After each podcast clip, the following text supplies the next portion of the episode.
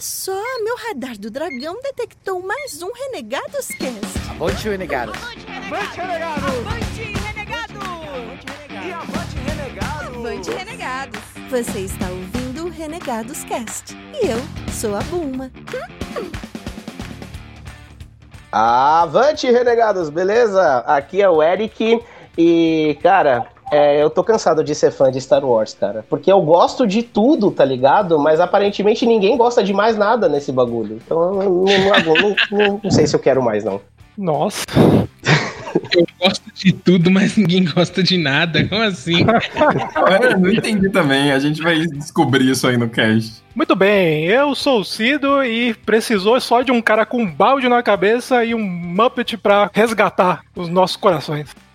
Um balde na cabeça. Como já diria o PDC, né? É, o essencial é um balde. Pois é. Fala galera, beleza? Aqui é o Brups e Bebê Yoda é amor e quem discorda já tá morto por dentro. É, eu sou, sou obrigado a concordar. É tão fofinho. Fala meu povo, aqui é o Digão e Grogu é Pajacu. O nome dele é Baby Yoda mesmo. Grogu é pra Jacu, ficou muito bom, mano. É, olá, aqui é a Flávia Gaz e eu concordo com o palestrinha Digão.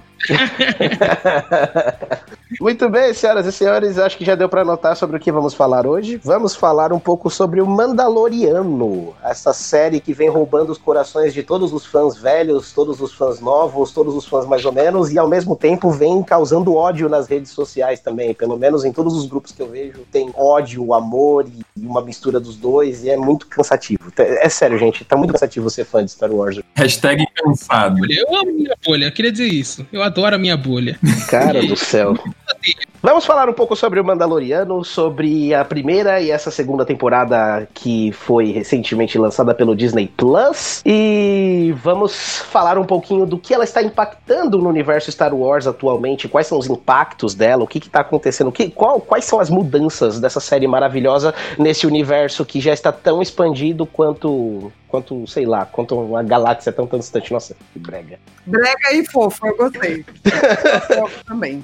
Mas isso tudo só depois da transição.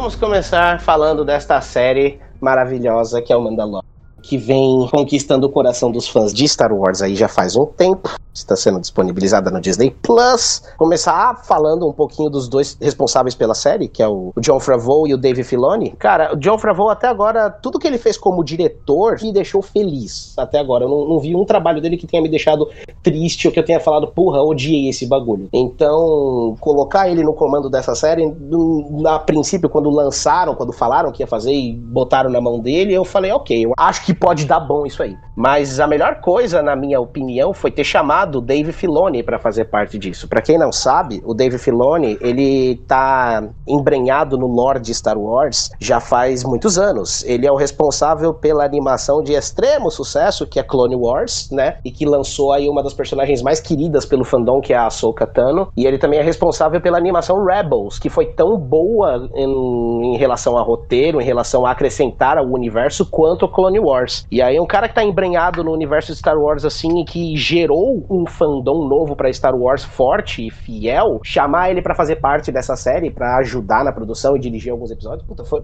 pra mim foi o maior acerto das, da série até agora. Eu ia comentar justamente, cara, que pra mim o grande mérito, não dizendo que o próprio trabalho do, do John Favreau não seja bom, mas assim, um dos maiores méritos do trampo dele é chamar as pessoas certas, mano. Quando você assiste os extras de Mandalorian, você vê o tanto de gente que ele envolveu e quem são essas pessoas, tipo Taika Waititi, sabe? Sim. Aí você fala sim, sim, muito sim. Taika é um amor, né, cara? É outro que também, qualquer coisa que ele mexe, eu fatalmente vou gostar, mano. Só uma coisa do John Favreau é que a gente tem que lembrar que ele meio que deu o pé no universo da Marvel. Eu acho que a Disney foi muito assertiva em colocar ele pra estabelecer de novo esse esse universo de Star Wars, né? Se a gente for Sim. lembrar, ele foi diretor do primeiro Homem de Ferro, então Sim. ele já tinha uma experiência ali de criar um universo cinematográfico. Mesmo que agora a gente tá indo mais pelo caminho das séries. E eu Exato. acho, é o que você falou, ele já tinha toda uma, uma patotinha ali dele, né? O Taika e todo mundo, que ele consegue trazer muita gente agora, depois desses 10 anos de Marvel, né? Eu acho. Puta, sabe? é- é esse negócio do John Favreau ter chamado a galera que gosta de Star Wars. Inclusive, é, ele e o Dave Filoni fizeram questão de ter o George Lucas acompanhando algumas gravações. Da- dando pitaco como consultor nos roteiros e tudo mais, coisa que o J.J. Abrams e o Ryan Johnson não fizeram, não aceitaram, na verdade, né? A gente vai falar E- mal dos filmes? Não, eu não quero falar mal. Eu não quero, eu não quero tocar nesse A assunto. gente vai, vamos dar uma porradinha? Pode. Não, não vamos. Sempre errado, se não passar na mão do George Lucas e do Dave Filoni. Já tá, já tá certo. É, é, exato, entendeu? Aí Eu acho que mais o Dave Filoni do que do Jorge Lucas, mas beleza. eu vou concordar com a Flávia, porque o Dave Filoni, cara, eu não sei se vocês acompanharam as animações, se vocês assistiram é, Clone Wars até a sexta temporada e Sim, agora a sétima que tá saindo, né? Nossa, é maravilhoso. Não sei se vocês viram Rebels também, que é outra Maravilhoso. animação. Puta, é, são, são duas animações, são du- duas histórias que acrescentam tão bem pro universo de Star Wars, sabe? Apresentam personagens completamente avulsos à, à, à, à trama, ao lore Skywalker, né? Tipo, tá, no, no Clone Wars a gente tem o Anakin como protagonista de um arco inteiro ali só pra ele, mas existem outros personagens com muito foco. Por exemplo, a gente tem a Ahsoka Tano, que é a dona da porra toda, pra mim, melhor personagem que já foi criada no universo expandido foi ela. A gente tem muito foco em cima dela. No, no Clone Wars a gente vem a conhecer outros mestres Jedi que a gente só via de relance no conselho, nos filmes. Você conhece um pouco da mestra da Luminara, você conhece o mestre Plo Koon, que é muito foda. No episódio 3 a gente só vê eles morrendo, tá ligado? Então, tipo, você nunca vê o- os mestres Jedi em ação. E no Clone Wars você tem tudo isso.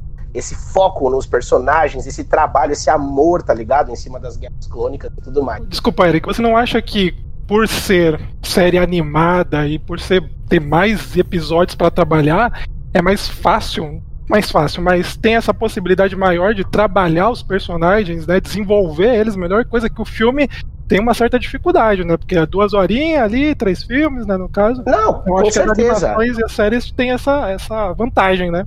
Não, com Se certeza. for- Você tem. O filme foi, foi simplesmente não compreender a parada. O filme não compreendeu qual que é o rolê de Star Wars, sacou? Somente os dois. O último, principalmente, Só sabe? o último. Ah, eu acho que o do meio ali também ele tem os seus problemas. Menos que o último, mas ele tem os seus problemas. Eu defendo os últimos Jedi até a morte, Olha. fora a cena rápida do Luke Skywalker com é, o Kylo Ren. Fora essa cena que devia ter alguns minutos e não 10 segundos, eu Aham. defendo esse filme até o final. Os últimos de, dessa trilogia nova, essa trilogia sequel, eu concordo com o Digão, que eu acho que faltou a compreensão do que é Star Wars. Porque, assim, uma coisa é o episódio 7. O J.J. Abrams, ele, ele pegou, ele fez personagens com potencial pra ser desenvolvido. Eu acho o Kylo Ren um puta vilão interessante, tá ligado? Também acho. Pra ser desenvolvido e tudo mais. Eu acho a premissa do Kylo Ren muito legal. Só que ele catou um roteiro que já tava pronto. Ele pegou a máscara, ele pegou o molde, a forma do, do, do- de uma nova esperança, do episódio 4, e jogou personagens novos e uma trama mais ou menos nova por cima. Mas ele usou exatamente a mesma coisa, entendeu? E é O- por isso aí- que o 2 é tão bom, gente.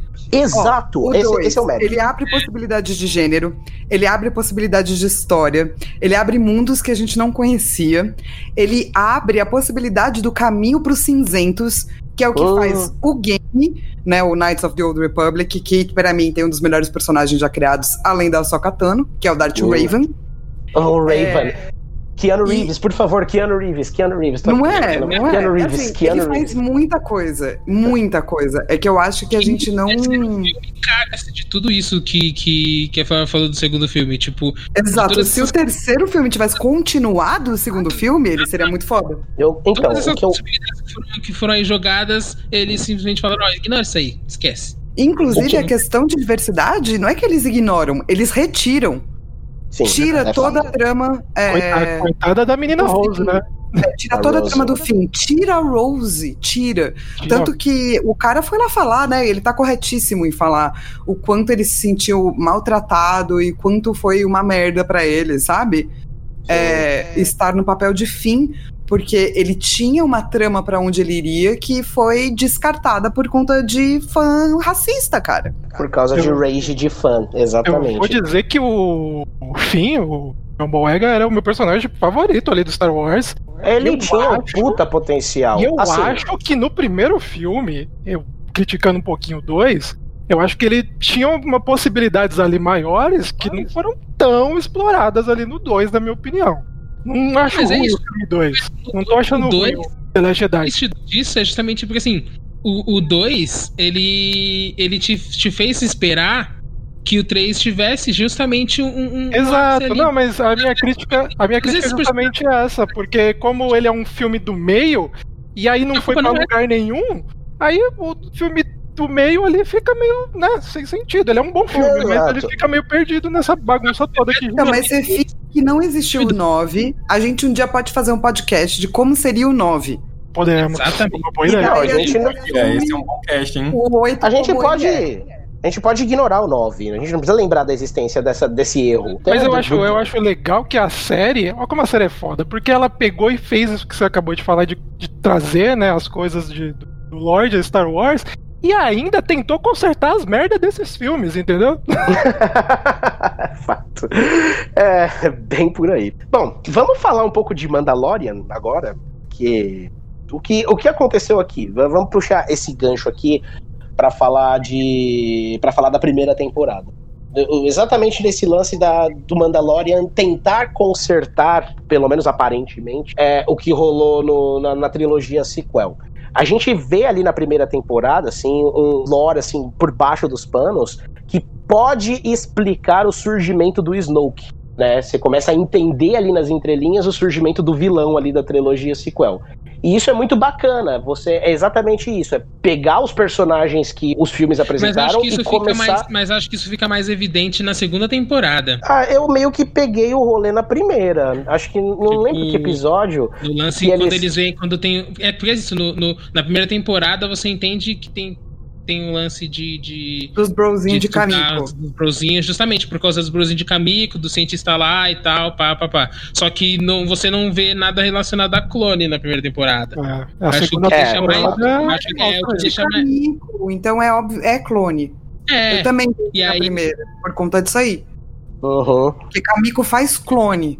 E o que, que esse lado vai querer clonar? Só pode ser. Só sabe, pode ser o Palpatine, exatamente. Então, um tipo, novo dá a Darth. Vader ou um novo Palpatine, assim. Tem alguém É. que backup ali. Ou os dois. Tem al- alguém forte que precisa de midi-chlorians no sangue pra poder usar a força. E aí a gente sabe que tem o Snoke na trilogia, na próxima trilogia, daqui a 30 anos a gente sabe que tem um Snoke que é foda na força, no lado sombrio, e no episódio 9 a gente descobre que ele era de fato clone do Imperador. Uma coisa da segunda, eu acho que é que ele fica mais evidente que é realmente o clone. E eu não sei se eu não cheguei a ver se isso realmente é verdade, mas quando ele, na- quando tem a cena lá do que eles estão naquela base deles, Uhum. quando mostra aquele bichoinho, um cloninho lá deles, falam que a música que toca é parecida com a do, do tema do Snow. E aí que por isso que Ah. deu a entender que era realmente o Snow, um, um pré-Snow. É, uma tentativa, uma primeira tentativa ali, né? Primeira de- tentativa, É exatamente. uma primeira tentativa que aparentemente vai,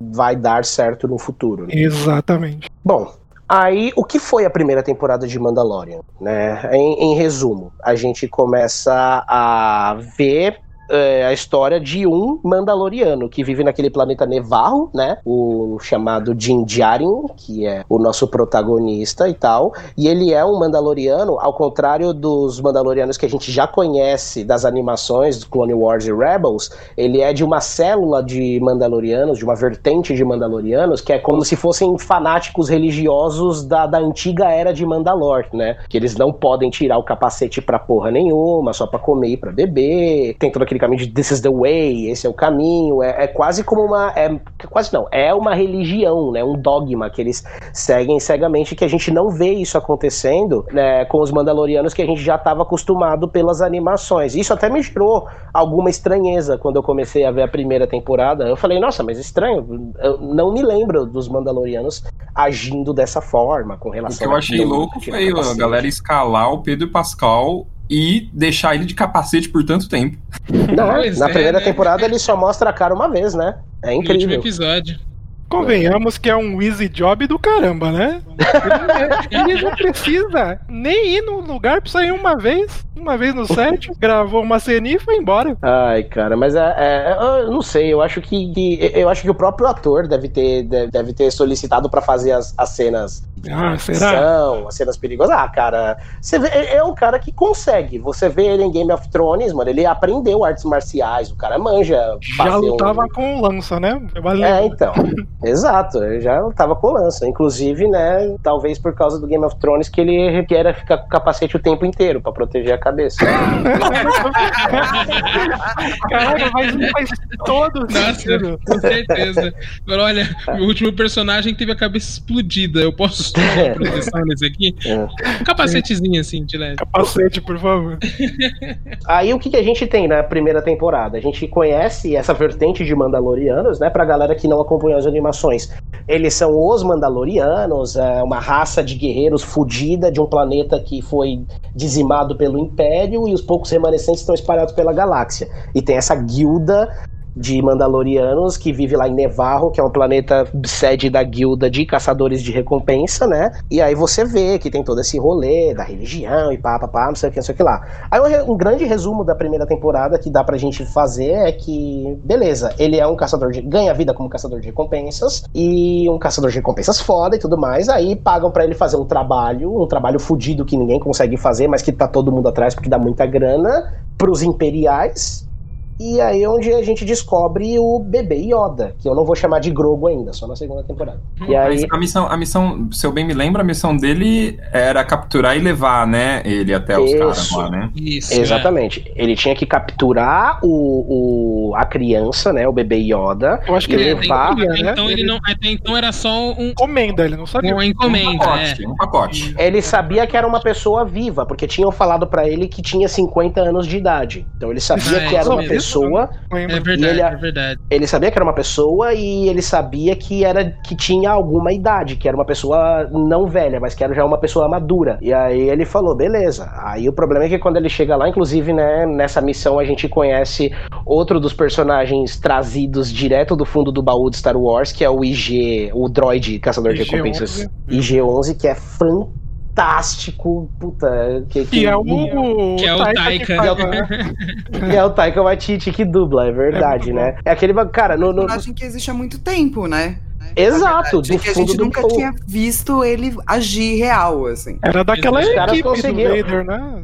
Ele- no episódio 5, na- no, no Império Contra-Ataca, tem aquela clássica cena do Vader reunindo um time de caçadores de recompensa pra encontrar a Millennium Falcon.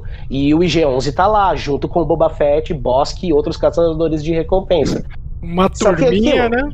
É, você vê o IG-11, cara, ele é claramente uma gambiarra pra fazer volume na turma de caçadores de recompensa, tá ligado? Três baldes que os caras empilharam, botaram uns olhinhos e uns braços e já era. Tipo, pronto, isso aqui é um robô. É isso porque é o que o Cara, orçamento deixa. Mas e os caras pegaram, os caras pegaram essa estrutura, pegaram esse personagem, sabe, que, que, que só apareceu ali naquela cena ali, ele deve ter, sei lá, 15 segundos de tela em toda a trilogia, e transformaram ele num personagem foda, tá ligado? Um personagem com uma puta importância na primeira temporada. Eu achei mega da hora o robô. A hora que ele começa a girar e matar todo mundo é irado demais. Exato, você vê ele, tipo, funcional como caçador de recompensas, tá ligado? Você vê, cara, os caras conseguiram dar um jeito de transformar uma gambiarra num caçador de recompensas fudidamente funcional. E meio É. roubado até, né, mano? E meio roubado. É, é muito interessante o que eles fizeram. E aí, beleza. Aí tem essa, toda essa cena, essa sequência, onde o Din Consegue recuperar a encomenda, e aí vem a surpresa da primeira temporada, né? Aliás, a surpresa da temporada, que é a criança, que é um Yoda bebê. E eu não, não sei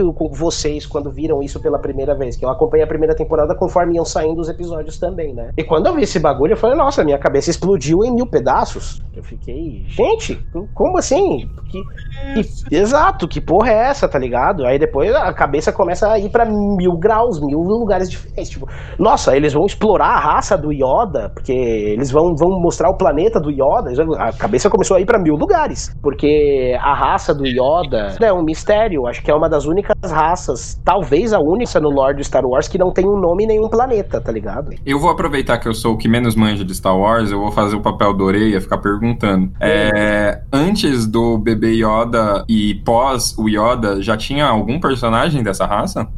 Então, Tinha. nos filmes aparece uma, uma Ah. Yoda É, no a- Conselho Jedi e na no Knights of the Old Republic, pá, tem também, mas é mais por aí. Posso falar É. uma coisa que eu achei legal? A princípio eu achei que não, talvez não funcionaria esse, que é o formato da série, que é aquela coisa de acompanhar uma aventurazinha por episódio, né? Tipo, o vilão da E é. semana, né?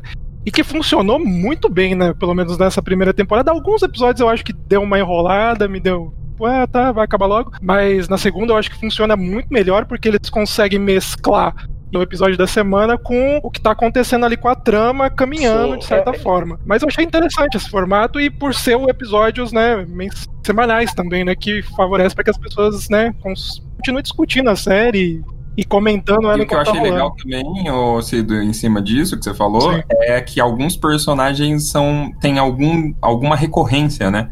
E alguns Sim. personagens muito legais que vêm aparecer de novo na segunda temporada. É, você fica feliz quando eles voltam, né? O próprio o personagem do Apollo lá, quando ele volta, é mó legal, ele é mó simpaticão. É, é, isso que é interessante. Eles, a, a, a trama, a série, assim, é, é, de novo você vê o trabalho do Dave Filoni, agora em conjunto com o John Favreau, de criar personagens que cativam os fãs, tá ligado? E principalmente de não ter, de, de, de ter coragem de sacrificar os personagens se a trama pede. Tipo, a gente tem o, no, no episódio 2, a gente é apresentado, a primeira temporada, a gente é apresentado ao I Have Spoken, lá o Tenho Dito. Não lembro. E ele é um puta personagem bacana, tá ligado? Ele é tipo, ele faz aquela, aquela, aquele personagem, o, o- sábio do rolê, manja? O cara que só quer saber do bagulho, que, que só quer saber de ordem no bagulho e tal. E ele é um puta personagem legal que você acaba se afeiçoando.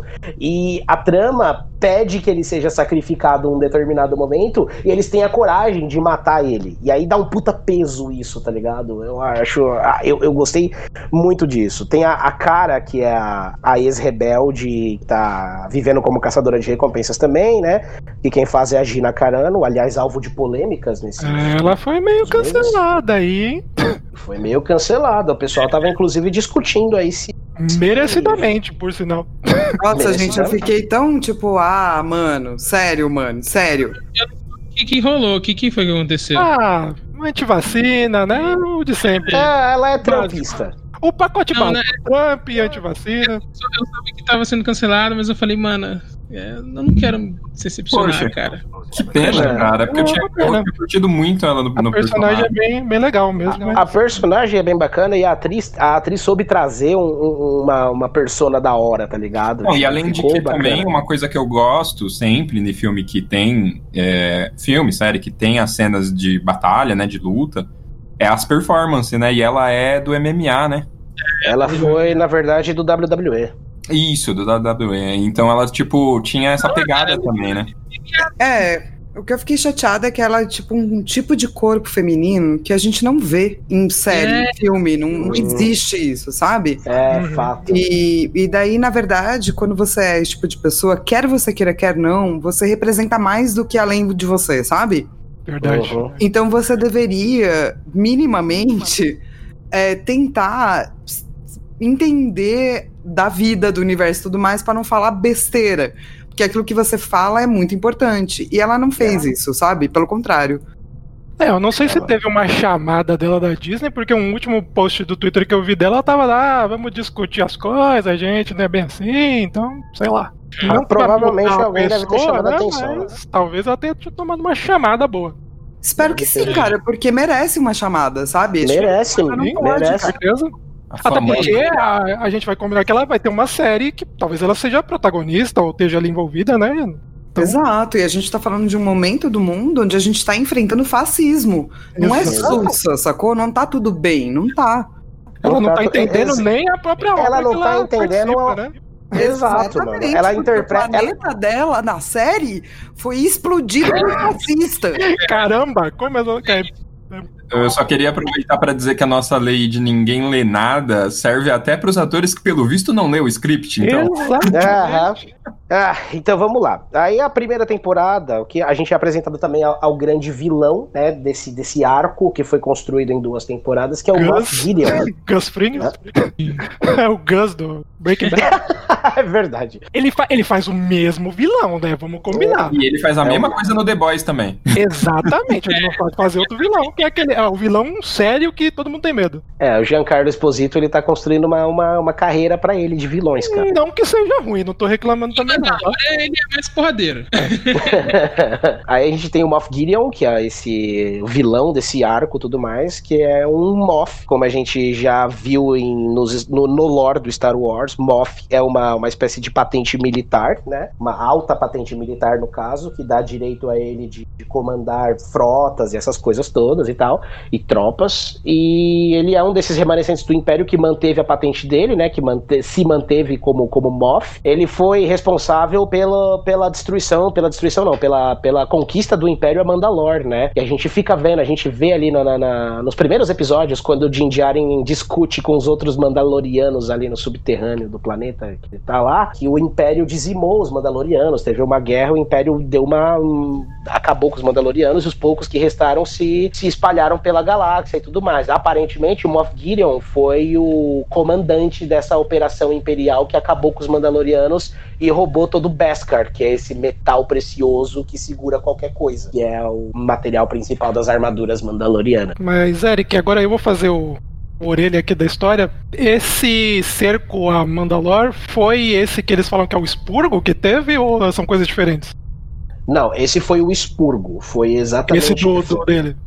Esse do dele, isso, né, Isso. que aparentemente o Moff Gideon foi um dos responsáveis. Esse é o chamado expurgo. O cerco de Foi. Mandalor foi quando eles foram retomar o planeta, é isso? O cerco de Mandalor foi quando eles foram isso, foi quando eles foram retomar o planeta do controle do Darth Maul, que é o que aí já entra no mérito das animações do Clone Wars, Que aí É. tá a Soca e todos os personagens envolvidos. que os Mandalorianos ali da família considerada a família real uniram os clãs, né, para retomar Mandalor do o governo de Mandalor do Darth Maul, que tava governando com o sabre negro e tudo mais. E aí a Ahsoka ajuda, a Ahsoka tem um papel fundamental nesse, nesse episódio e tal. E é uma é um, um momento que acontece ali perto do fim das guerras clônicas já, entendeu? Mais ou menos ali contemporâneo ao episódio 3. E aquilo foi uma um- é um roteiro, é uma, uma, uma história, é um lore que foi 100% inventado para as animações. E é tipo é tão importante pro lore do Star Wars quanto os filmes agora. Aí a gente tem é, o Moff Gideon, que é esse vilão fudido e tudo mais, e todo o cerco, toda, toda a história do, do Mando tentando entender o que, que é o Baby Yoda e tentando achar um objetivo para ele, né? Pra ver o que, que ele vai fazer com aquela criança tudo mais, pra só no final da temporada ele ter uma resposta concreta do que ele tem que fazer, de qual é a missão dele com aquela criança. Que é a armeira, que é aquela mulher que faz as armaduras, que aliás eu Nossa. achei ela Essa personagem é incrível que mesmo. personagem foda. Eu né? queria ver mais dessa mulher.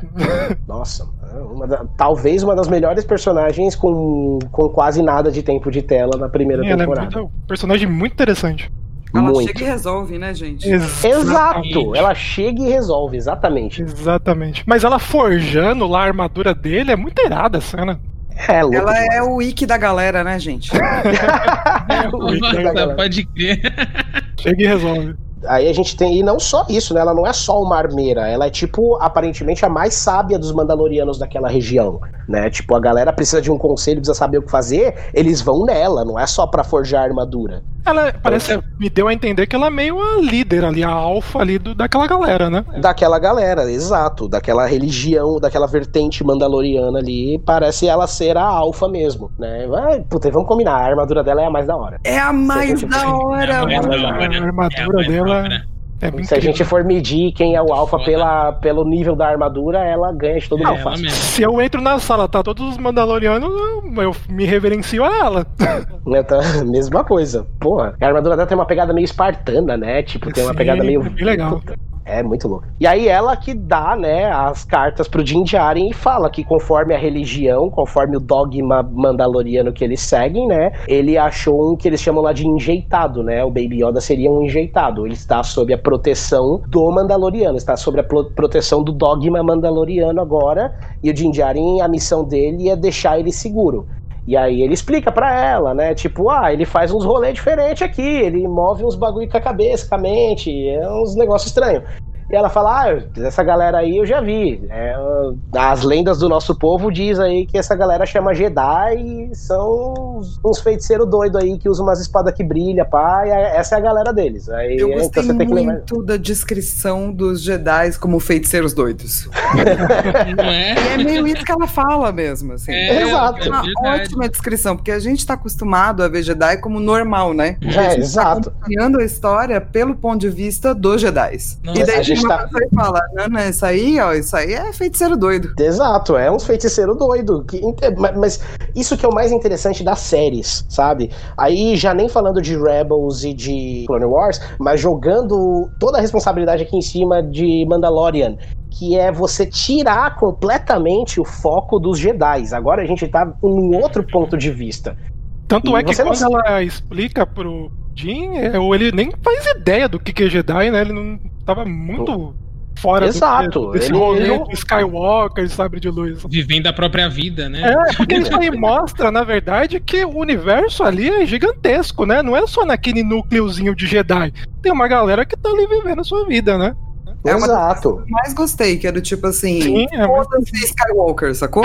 Exatamente. Exato. foda-se a fami- Foda-se a família Skywalker. Sim. Não tem só uma família no mundo, caramba. E aí a gente encerra a primeira temporada assim, com a Din Djarin com esses dois objetivos na cabeça: achar mais Mandalorianos e devolver o Baby Yoda pra galera dele, pra galera da força. This is the way. This is the way.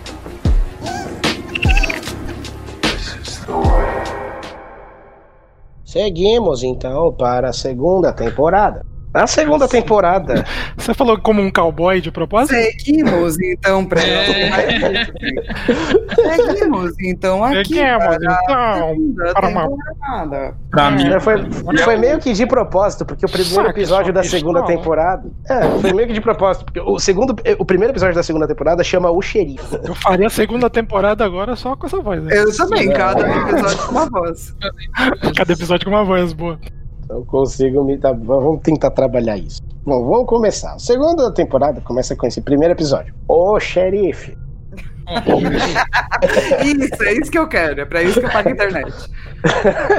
Nesse episódio, é, a gente começa o lore do mando de, de querer achar outros Mandalorianos. E ele consegue uma informação, eu não sei aonde, não lembro aonde, existe um Mandaloriano em Tatooine. E aí o que, que ele faz? Ele volta pra lá, pra Tatooine, né? Aquele planeta que todos nós já somos muito familiares, e encontra o xerife de uma vila. Ele, descobre, né? Falam pra ele: ah, o Mandaloriano que vive aqui em Tatooine tá na, na vila tal. Essa vila, tipo, que não tá nem no mapa, tá ligado? Que tem aqui Mos Eisley, tem Mos Espa e tem esse outro lugarzinho aqui bem pequenininho no meio que não tá, não tem nem nome. Aí ele resolve ir pra lá e é uma vila, tipo, na maior pegada. Acho que esse é o episódio com a maior pegada de western da série, da, da Total. temporada. Até porque, vamos falar, né? O Timothy Olyphant, ele só faz isso, né? É verdade. Ele faz Justified, aí não era uma vez em Hollywood, ele também é um cowboy.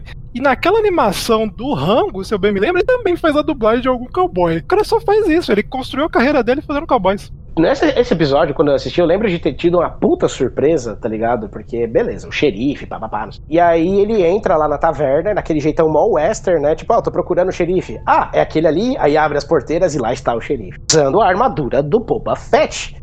E aí, na hora, daí, o que é aquilo? Eu assisto o bagulho na minha cama, né? Enquanto eu tô, eu tô assisto sentado na minha cama. Nessa hora, na hora que aparece a ar- claramente a armadura do Boba Fett, eu dei uma, uma cambalhota pra trás na cama. Falei, eita porra!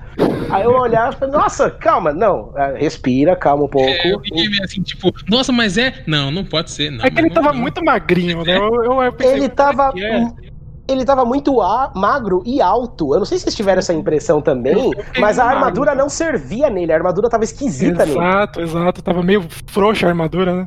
Tava faltando coisa, Pra mim, tá ligado? era o Boba Fett. Pra mim já era alguém usando a armadura dele, mas eu falei, mas, mas eu ficava tipo, será que é a armadura dele? Mas, ou não? E tipo, não- ele não é, porque tá, sei lá, tá meio esquisita aí essa roupa por baixo aí. Exato, tá estranho. Aí vem, entra ele, e a primeira coisa que o maluco faz, vamos tomar uma bebida. Aí só se- senta na mesa e tira o capacete. Aí na hora o Din Djarin já falou, opa, essa porra não é mandaloriana porra nenhuma. Onde você conseguiu essa armadura? E aí começa aquela, aquela pegada de western, dos caras se estranhando e pai, não sei o que, não sei o que lá. E aí vamos resolver o problema maior.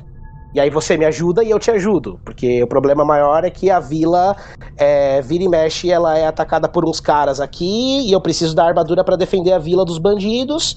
E tem esse bicho gigante lá, que qual que é o nome? O dragão Krayt, que é um, um bicho da mitologia de Star Wars e tudo mais. E aí tem esse dragão Krayt que fica incomodando nós e comendo as ovelhas e os bagulho lá e vamos lá, você resolve o meu problema e eu resolvo o seu, que é a armadura. E aí tem toda aquele, aquela side quest clássica de, de, de qualquer Skyrim, de qualquer jogo desses de mundo aberto da vida, que você tem que ajudar o maluco a resolver a- o problema dele pra receber o seu, seu pagamento, pra receber o loot e poder upar. Cara, eu achei esse episódio incrível visualmente e não deve nada a nenhum filme.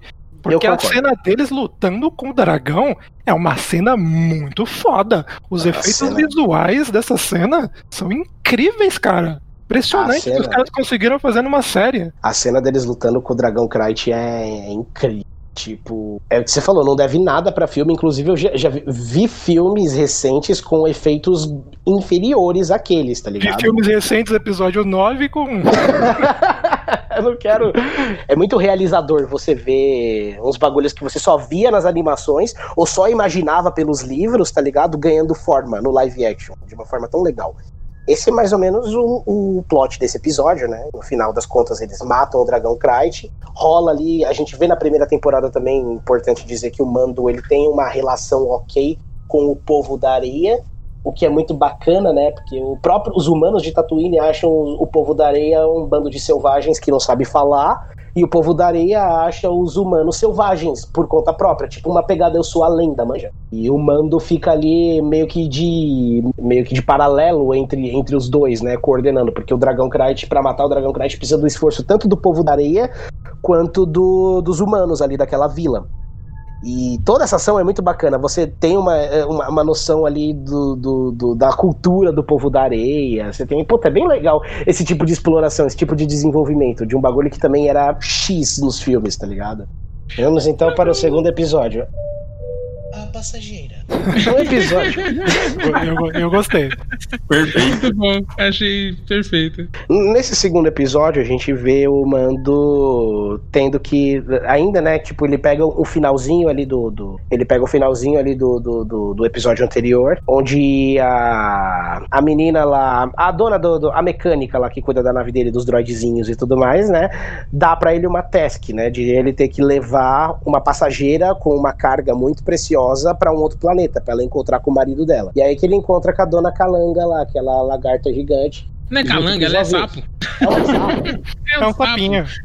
Tanto é que o Grogo fica. O Baby Yoda fica comendo os gerininhos dela. É, que tipo, É, na real, então. ele. Ele tem que levar. Tem que levar a dona Sapa pra. com os ovinhos pro seu sapo. pro- e aí ela disse, como, como moeda de troca, ela disse que o, que o marido dela viu algum Mandaloriano lá no planeta que ele tá, né?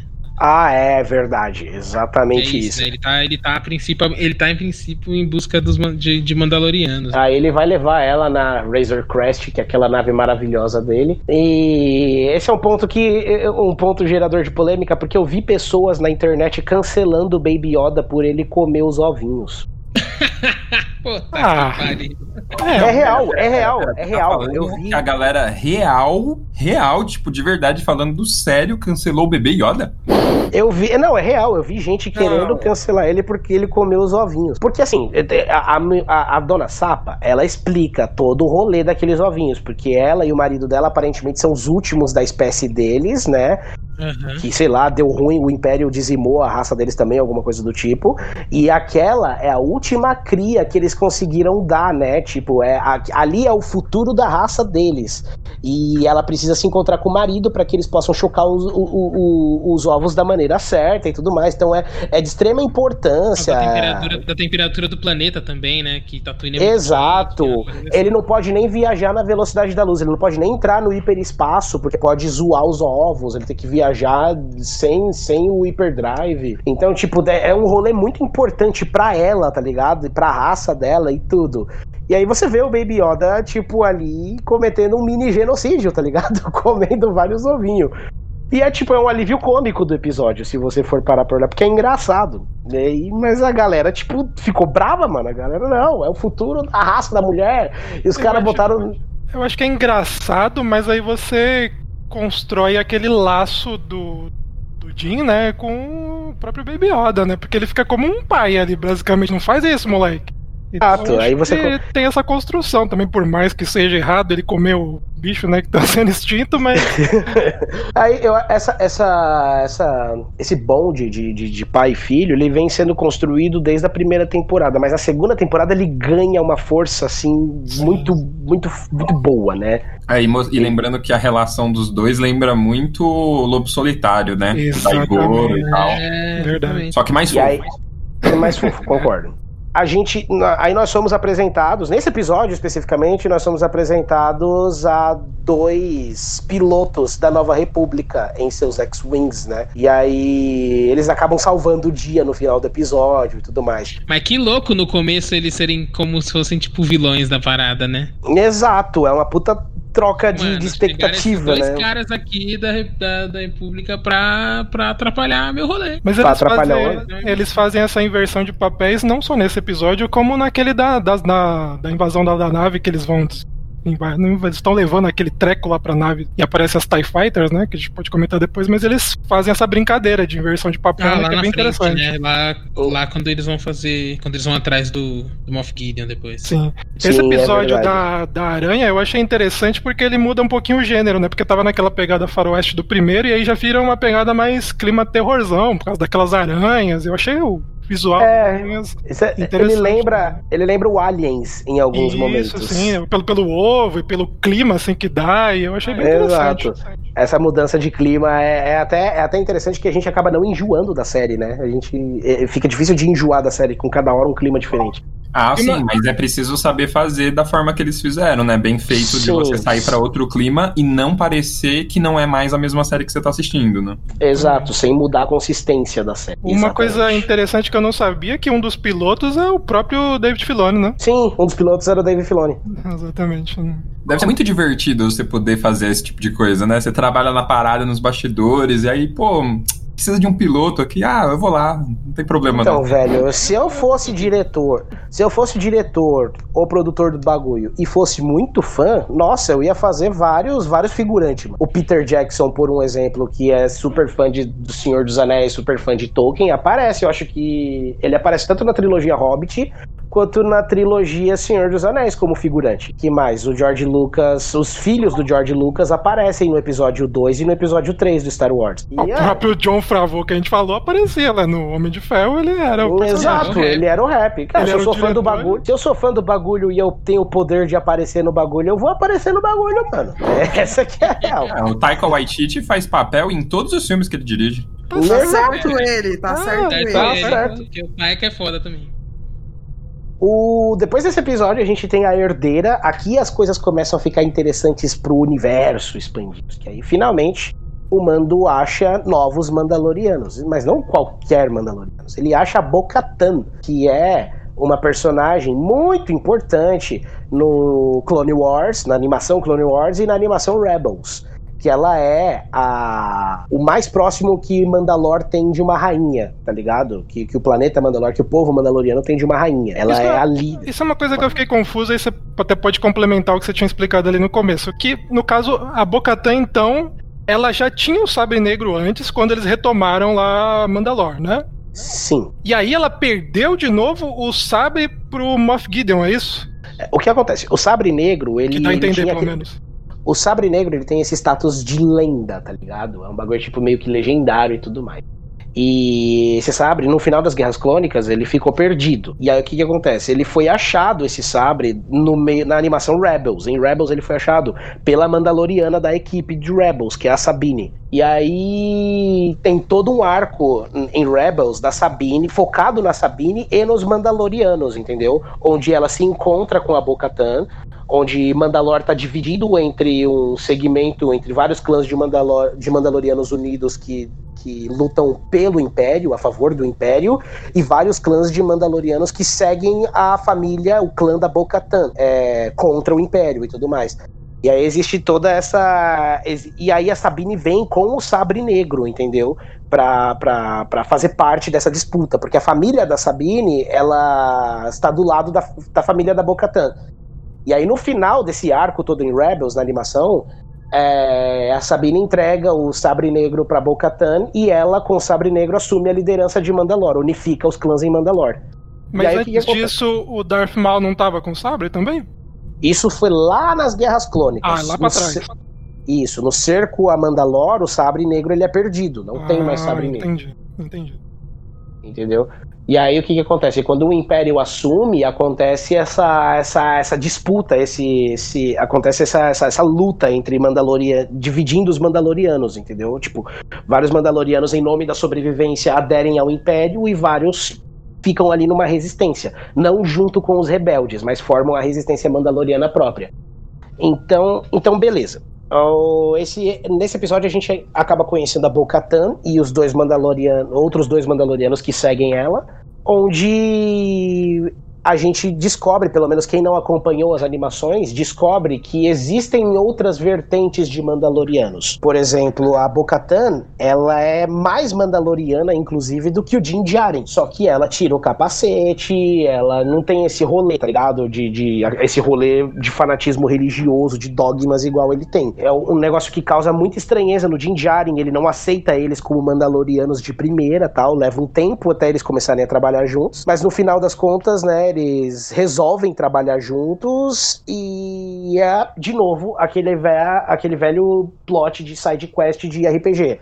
É, você me ajuda que eu te ajudo. Você me ajuda aqui com a minha, com a minha side quest, com a minha treta, e no final eu te dou o que você quer. E aí o que ela queria, na verdade, né, era assaltar ali um. assaltar uma base imperial, justamente para descobrir a localização do Moff Gideon e do, e do, do Dark Saber, que ela tá louca para recuperar o Dark Saber, que é o Uma símbolo- nave, né? Ela queria justamente, é, roub- além de, de, de saber a localização, também queria roubar os, os armamentos que estão na nave, né? Que é uma nave de carga. Exato. Exatamente. Assim, dá a entender, porque, cara, quando você vê Rebels, depois que você assiste Rebels, você vê que, que os Mandalorianos, você, você é deixado num ponto da história que os Mandalorianos estão fortes, tá ligado? Estão fortes e unificados em torno de um clã só. E agora você vê, tipo, a Bo-Katan, que era líder deles, tipo, sabe, num planeta aleatório, só com dois seguidores e mais uma turma, tipo, separada lá em outro planeta. E, caralho, o que, que aconteceu com, com aquela tropa foda unificada de Mandalorianos no, no- perto do fim de Rebels, tá ligado? Eu quero muito que a série explore isso em algum momento, porque. Puta, esse expurgo foi fudido mesmo. E aí, o objetivo dela é esse, é recuperar o Dark Saber. E tem essa missão que o Din Djarin ajuda ela e tudo mais. Aí você vê os outros Mandalorianos em ação e vê a Bo-Katan em live action, coisa que você só tá acostumado a ver ela em ação nas animações, tá ligado? Ver ela em live action perfeitamente interpretada por aquela atriz e muito bem caracterizada também. É a moça Mas- do Battlestar, não é? É, a? Kate Coiso. Kate A Linda. Kate, Kate Linda. Gente Gente linda, gente maravilhosa. maravilhosa. Kate A Linda ficou Kate, a Kate linda. Ah, nossa, a, a ver uma personagem, sabe? aí onde a, a emoção começa a bater fundo, porque você vê uma personagem das animações trazida pro live action é muita emoção e já começa a, a- preparar o seu coração pro que essa série pode trazer, tá ligado? Então, é aí o que é interessante, porque esse é um episódio assim separado pra qualquer pessoa que assiste, ele já é um episódio muito legal, mas Pros fãs de Star Wars que viram as animações, esse episódio é foda demais. Porque é você ver o, o live action de, de uma personagem querida, de uma personagem importante, de destaque. Mas e é aí isso que eu chega. falo que a série faz bem, que é apresentar todos esses personagens que já eram conhecidos por quem acompanhava as animações, as séries animadas, mas pra quem não acompanhava, porque eu mesmo não sabia quem era a Bocatão. Eu conhecia a Soca, mas a Bocatão não. E eu achei a personagem incrível, aquela equipe dela, aquela outra mina que tá com ela também, achei ela foda. Então, É sensacional. Eu acho que a série faz muito bem isso, tipo, de apresentar isso que a galera já conhecia, mas ali, pra quem não conhecia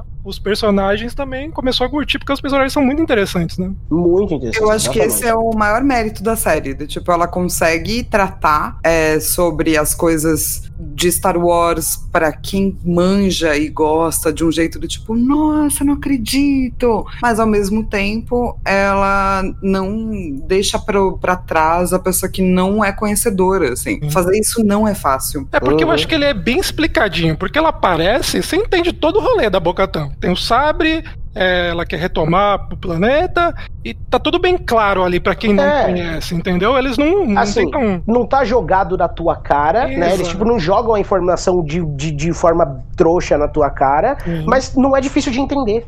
Exato. Acho que é simplificado, sabe? Tá ali, quem conhece já sabe quem é ela, e quem não conhece aqui, ó. Isso aqui. E beleza, Exato. sabe? E aí, esse episódio termina, né? Inclusive, eh, ter- termina com aquele, um daqueles momentos, né? De, de novo, tipo, eu tava evitando spoilers ao máximo tudo mais. Então, tudo que aconteceu, assim, eu consegui preservar todas as emoções de surpresa, as pequeninas emoções de surpresa. Eu consegui preservar todas elas enquanto eu ia assistindo todos os episódios. E aí, no final desse episódio, ela vai e fala, né? Tipo, ah, eu, ele, agora que eu achei os Mandalorianos, eu preciso saber onde estão os Jedi pra entregar o Baby Yoda. E ela vai e fala, vai para plan, pro planeta tal. Lá você vai achar uma personagem chamada Sokatano. Pá! Uma mini parada cardíaca eu tive. No, no- no- Nossa, eu também, mano. Nossa, Nossa. nossa, eu acho que é uma das personagens que eu mais tenho crush no Nossa mundo Senhora, no nossa. mundo Star Wars. Tipo, não é só que ela é bacana. Eu não tenho crush no Darth Raven, sacou? Tipo, existe, pá, legalzão. Mas a Sokatano, gente, me leva. Nem guindaste. Né? Ah, Soka em- Nossa. E aí os caras falam, ah, porque na segunda temporada Sokatano será interpretada pela Rosário Dawson. Você, puta que pariu, velho. É, Não, é, não tem foi- como, não tem, não tem como. Não, não tem. Não, velho, mas assim. O coração. Mas, Velho, mas foi- tinha esse papo da, da Rosário fazer a soca bem antes da série, porque eu já tinha Sim, visto sim, não, já tinham montagens. falado disso. Na verdade, eu fiquei sabendo disso antes, antes da segunda temporada. Confirmaram isso. É, né? até antes já tinha umas montagens dela. Não, já rolava fancast, já É, rolava fancast. sim. Desde que saiu Rebels, que a gente vê a Ahsoka Tano, né, tipo, jovem adolescente ali, depois uma jovem adulta no, no, no Clone Wars, e depois você vê ela já madura, já, tipo, bem mais, não bem mais velha, mas você já vê ela uma mulher 100% formada, com experiência e tal, em Rebels. E aí em Rebels a galera, tipo, fazia vários fancasts, e um dos fancasts que faziam com ela era Rosário Dawson. Sim, eu lembro de várias imagens dela de. E aí, assim, aquilo, né? Tipo, não, a, quem, a quem queremos enganar? Tipo, já sabe, já tinha notícias de que a. Já, já tinham sido confirmados na- nas redes sociais as notícias de que ia ter a Sokatano na segunda temporada e de que ia ser a Rosário Dawson. Já tinha confirmado. Mas quando você tá no mundinho da série, você esquece essas coisas. E aí, de repente, ela vai citar, vai pro planeta tal, você vai ver a Sokatano. Pá! Nossa! Foi um raio caindo na minha cabeça de, de emoção, alegria, felicidade. Vários aleluia com várias rajadas de glória, tá ligado? Foi muito, muito, muito bonito, muito, muito amor. E aí eu. Valeu a pena, né? Já, já, já, já, já compensou um ano de assinatura Disney Plus só essa cena. Nossa, só, só, só de falarem o nome dela, eu ganhei meu dia, tá ligado? Eu trabalhei até melhor naquele dia. Nossa. This is the way. This is the way. This is the way. Aí no episódio 4, a gente tem um breve respiro antes da gente entrar no, na onde interessa, né? Que é o cerco. Onde o Mando, por algum. Ele, ele é chamado de novo pelo, pelo Griff, que é o, o Apollo Creed lá, esqueci o nome do. Ele- Apollo Creed. Apolo. É, o Apollo Creed. Ele é. Ele é chamado. Eu não lembro o nome do ator, eu só lembro dos personagens. É o Carl Weathers. Isso, o, o nome dele na série é Griff. Aí, enfim, o- ele, ele é chamado pelo Griff pra, pra ajudar lá numa treta. Mais uma side quest clássica de Skyrim, né? Tipo, tá bom, antes de ir pro meu objetivo, antes de ir pra main quest, eu vou, vou fazer essa side quest dos, dos brother que eu gosto. Só um ponto, Eric, é nesse episódio que o Mando tenta o, faz o Baby Yoda ajudar a consertar a nave, porque a nave já tava arrebentada e aí ele Isso. precisa ir pro planeta pra conseguir É, chegar no, no, lugar. no planeta, não- no planeta que ele conhece a Bocatã, o cara faz uns remendo lá, amarra com umas cordas, faz um Isso, bagulho mó é. merda pra ele Fica muito Ah, é. Ele vai pra. Ne- É verdade, ele vai pra Nevarro justamente pra reparar a nave. né? Exato, Tá porque a nave certo. tava arrebentada, remendada, cheio de rede, aí ele consertar a nave e aí ele encontra com a galera. É verdade. Aí você vê que, tipo, o Baby Yoda, ele é amado, né, cara? Porque você vê, tipo, a, a- recepção do, do, do, do Griff quando ele vê o Baby Yoda. Tipo, ele pega no colo e fala, ele, esse Mandaloriano malvado, tá cuidando bem de você. e como eu... E aí tem esse episódio onde eles têm que. onde eles convencem o Mando a ajudar eles a quebrar a última base imperial, né? Remanescente imperial daquele planeta, que é só o que tá faltando para eles transformarem o planeta num lugar de gente decente. E aí eles chegam lá e vê que a, a cara já, já virou xerife do lugar, virou a marshal do lugar, e protegendo a galera, formaram escolas e tudo mais, e virou mó planeta bonito e tudo mais. E a única coisa que tá faltando pra deixar o bagulho o rolê trincando mesmo pros inocentes é, é quebrar a última base imperial que tem lá. E essa é a side quest do mando dessa vez, quebrar a última base imperial e tudo mais. É mais um episódio de perseguição, tá? Eu acho esse episódio meio barrigudo. Esse episódio é, é o, é o mais ou menos, assim, né? Que é, É, então. Mas É, tem umas nesse- coisas legais. Umas Esse- coisas nada a ver, tipo. A, a, a, a nave ia levar um tempo pra ser consertada, mas aí depois ela se conserta no mesmo dia. E... Isso, isso, é, isso, é bizarro mesmo. Eficiência, eficiência que chama. Mas é nesse episódio que é o que a gente falou dos clones, né? Que aí fica um pouco mais claro, porque ele mostra, né? Que Sim, eles estão fazendo um pouco- clonagem. Desde Eu gosto- pra- Até mesmo nos episódios mais barrigados, eles colocaram umas coisas interessantes e que, pra, pra confirmar o lore e pra, pra deixar a galera satisfeita. Sim. Por mais que É. esse episódio seja um pouquinho barriga, eu gosto daquela cena de perseguição dele, que tem aqueles speeders, né? O cara sai na montanha e desce o negócio, é bem, bem irada a cena. Sim, a cena é bacana, mas esse episódio, eu não, acho que nada legal ganha. É, são os troopers se atrapalhando, assim, né? Tipo, eles estão descendo. É, né? Foi uma estratégia bem maluca, né? Vamos se jogar aqui desse. Ser atrapalhado é uma parada que nunca vão tirar, assim. É muito bom. Caraca, que ideia maluca. É meio. É, é, é, a única- esse episódio, pra mim, ele é, ele é bom, ele tem. É um episódio meio barrigudo, com- mas acho que a melhor cena desse episódio pra mim, sabe, aquela cena que eu, que eu voltei algumas vezes pra assistir de novo, foi a cena que mostra ele deixando o Baby Yoda na escola. E aí o Baby Yoda sentadinho na carteira, comendo, roubando, na verdade, a traquinas azul do menino da mesa do lado lá com a força e depois comendo. Gente, o nível de fofidão dessa cena é, está. Então, O nível, de, o nível de, de fofidão nessa cena é- está em parâmetros ainda não medidos pela humanidade. Eu não, não, não entendo como pode ser tão fofinho. Enfim, um episódio barrigudo pra chegar, né, Pra você dar uma respirada pro próximo episódio, que eu acho que fora a season finale é o episódio mais longo da, da, da, da segunda temporada, que é a Jedi. Como Nossa, eu, eu gostei demais desse episódio, porque Ai, eles foram de novo fazendo aquela brincadeira de trocar a temática ali da série, que fica uma pegada samurai, mas misturada ainda com, com, com western. com western, né? Nas cenas do, do, do Mano, né? Sim. Eu achei muito legal. A primeira cena da Soca aparecendo ali meio que nas sombras, ela só acendendo o sabre de luz, eu achei irado. É, é- Sim. Lindo, né, gente? É Esse muito bonito. É muito foda Ficou mesmo. muito bonita a cena, incrível. E aí você já mostra, você já dá um, né, que essa mulher é foda, porque ela tá matando geral e simulando, na, se, se mexendo nas sombras, né? Eu achei Sabres muito legal.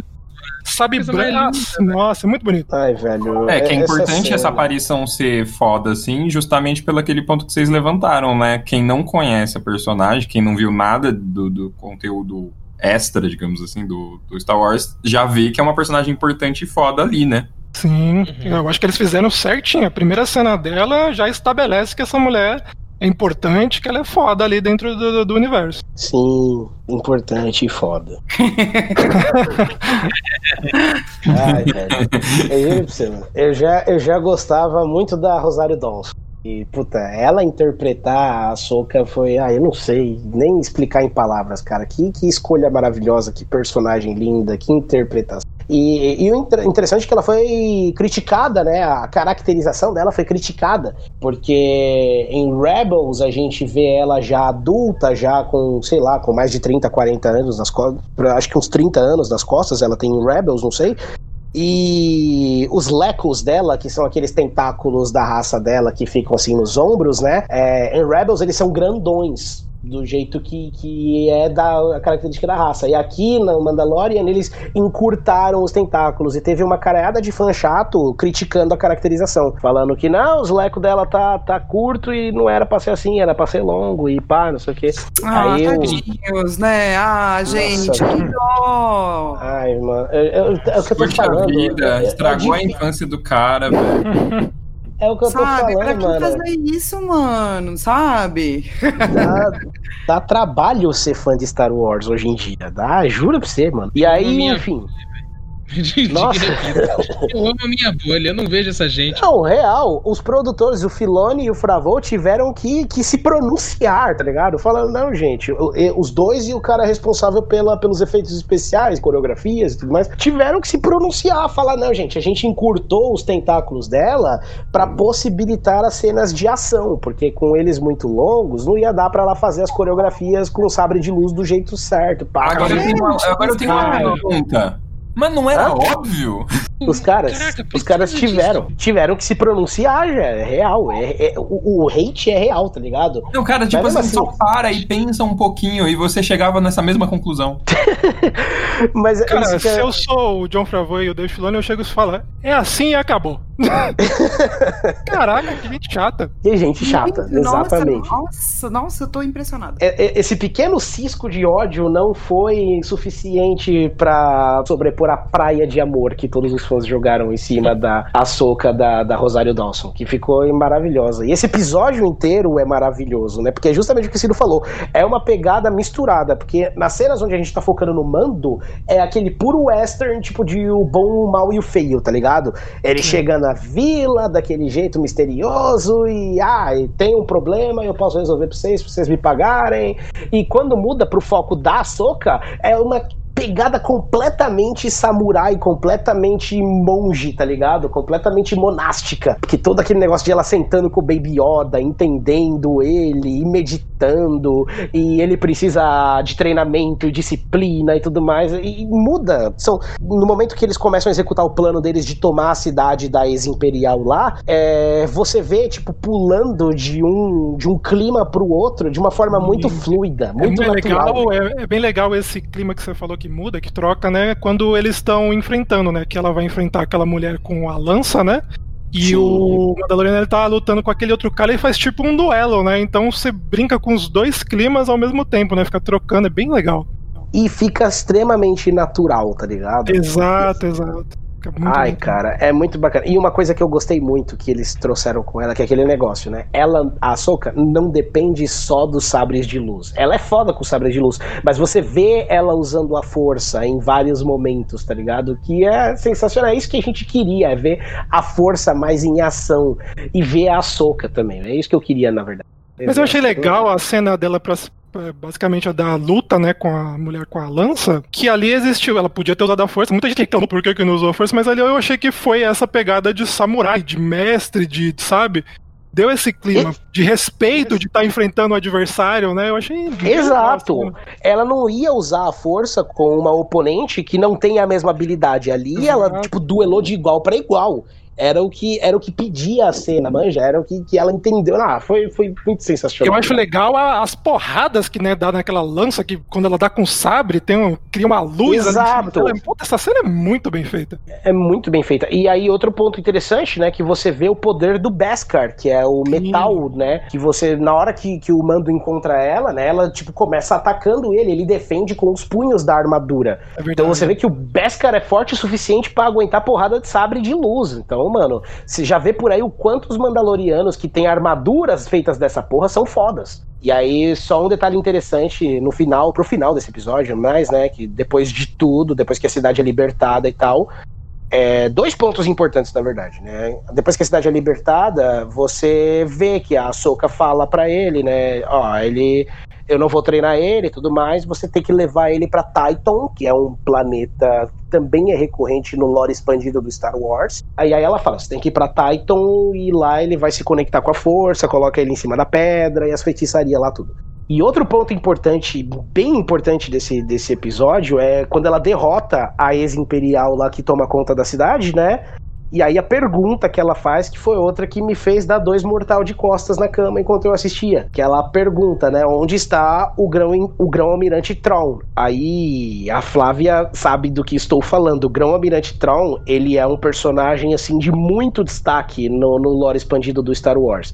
Ele era, tinha sido um personagem Legends, né? Porque ele fazia parte da primeira trilogia de livros lançados depois da trilogia original, que é inclusive chamada de trilogia Tron. A do, do Timothy Zahn lá, né? Isso, do Timothy Zahn, exatamente. Ele, ele é o vilão dessa trilogia de livros, que foi lançada alguns anos depois da trilogia de filmes originais. E, assim, ele é um vilão. O livro coloca ele como um vilão. assim, uma- o que dá pra descrever? Como que você consegue descrever o que é o Tron? É, tem uma passagem no primeiro livro dessa trilogia que é o Herdeiro do Império, o nome do livro. E aí tem uma passagem que o braço direito do Tron, que é o capitão de, de um dos Star Destroyers que o Tron comanda, né? Ele fala, descreve um pouco da persona do Tron como um gênio tático e de guerra. Fala, se o Tron estivesse no comando do Star do Super Star, Star Destroyer do Darth Vader lá no Retorno de Jedi, se fosse o Tron no comando daquele Super Star Destroyer,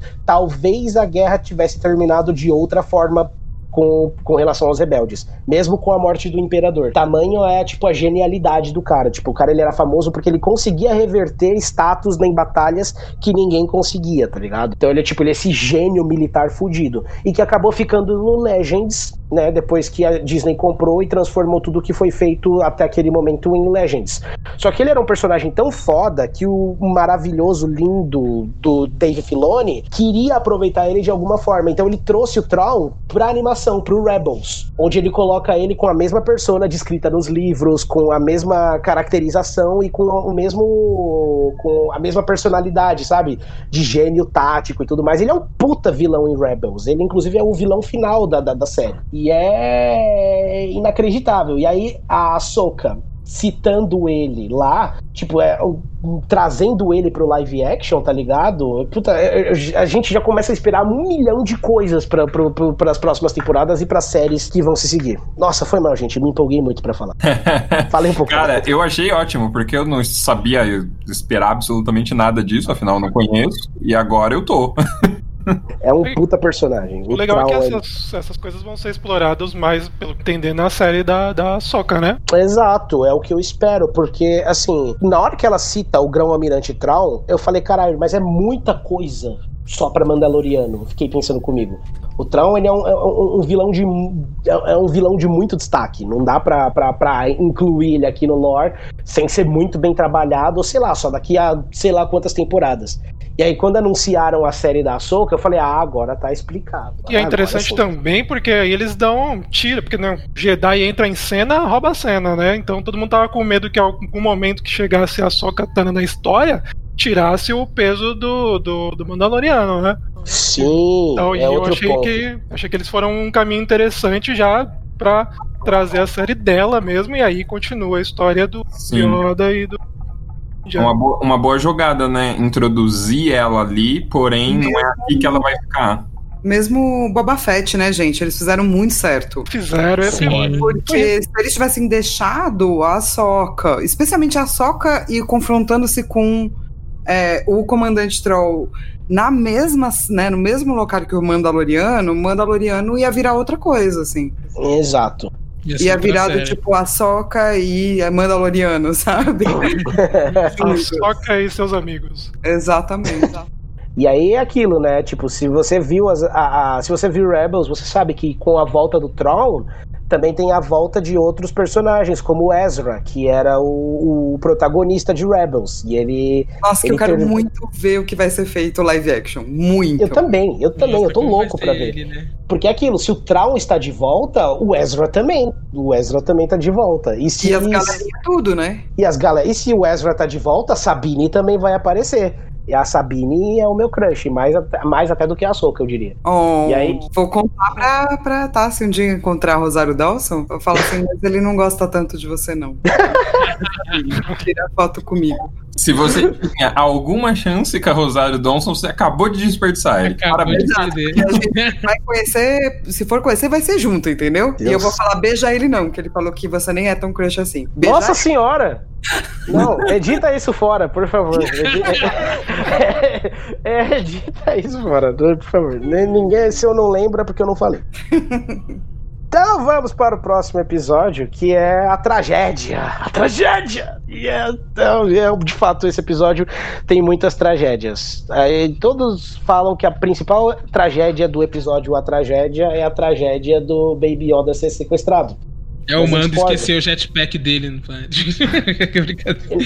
Não, eu discordo. A principal tragédia deste episódio chamado Tragédia é a destruição da Razor Crest, essa nave tão maravilhosa que a gente gosta tanto desde a primeira temporada. É porque eles constroem muito bem isso também. Porque você vê a nave vai sendo destruída e vai. Aí ela continua, aí ele arruma. E aí quando chega lá e tá bonitinha a nave, aí explode tudo. Nossa, é, depois de consertada toda.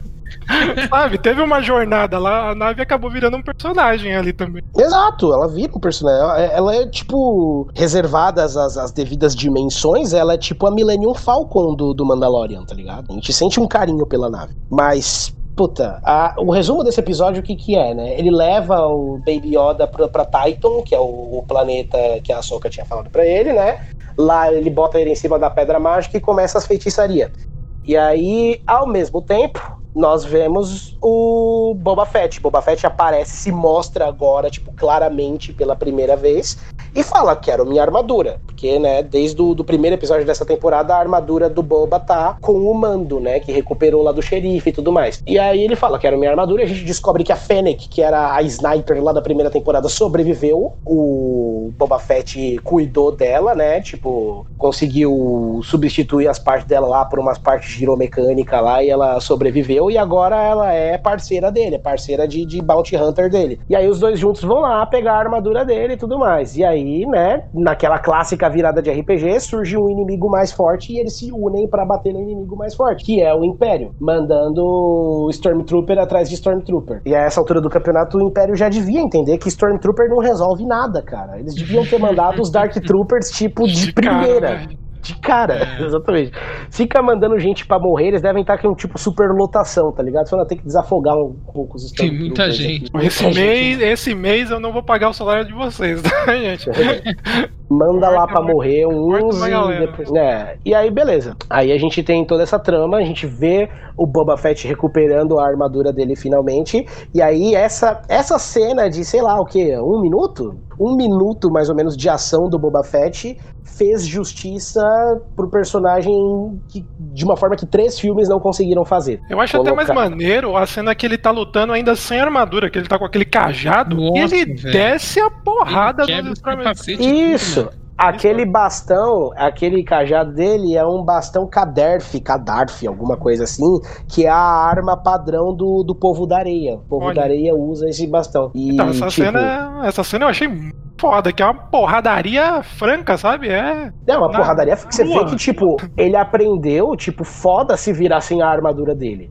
E aí Também. chega no final, na hora que ele bota a armadura dele, você vê o- tudo que a armadura, ele dá um show off ali pra gente de tudo que a armadura dele é capaz de fazer. Se ele tivesse usado metade daquilo no retorno de Jedi, não tinha Luke, nem Leia, nem Han pra contar a história. Essa que é a grande verdade. Aí, puta, ele mostra ali, tipo, tudo que a armadura dele faz. A armadura dele, de- a armadura dele tem, tem, tem, tem, tem disparador do joelho, mano. Ele, tipo, faz um pá com o joelho e sai, sai tiro do joelho Nossa, dele. pois é, né? Tipo, caraca, Boba Fett, você não fez nada disso antes, mano. Porra, mano. tipo, é bizarro. Beleza, explica como você sobreviveu, mas caralho, mano. E aí, beleza, né? Tipo, a gente vê o Boba Fett retornando à sua glória anterior, tal. Talvez um pouquinho, um pouquinho mais cheio do que, do que a gente lembra dele dos episódios anteriores, o que muita gente também criticou. Eu achei legal, porque, na- gente, as pessoas gostei envelhecem, muito, as pessoas ficam velhas, gente, pelo amor de Deus. Então, as pessoas engordam. Cara, assim, Pessoa Sabe? envelhecer e engordar, velho. Caraca, ninguém é magro. Gente, olhem, olhem nas comunidades, nas páginas dedicadas a Star Wars no Ah, Facebook mas- pra você ver. A galera reclama, é real. A galera reclama. Para de olhar. E aí, isso. eu fico doente de olhar essas coisas. Eu não sei porque eu faço isso comigo Para mesmo. de olhar. É, mas era isso que eu ia perguntar. Por que, que você tá vendo isso? É, Eu faço isso comigo Não ia mesmo. ter voz, não. Mano, quem tá preocupado com isso é o seguinte: no mundo tem vários corpos. Sim. As pessoas, quando envelhecem, essas pessoas que tá falando essas merda aí devem ter 10 anos, entendeu?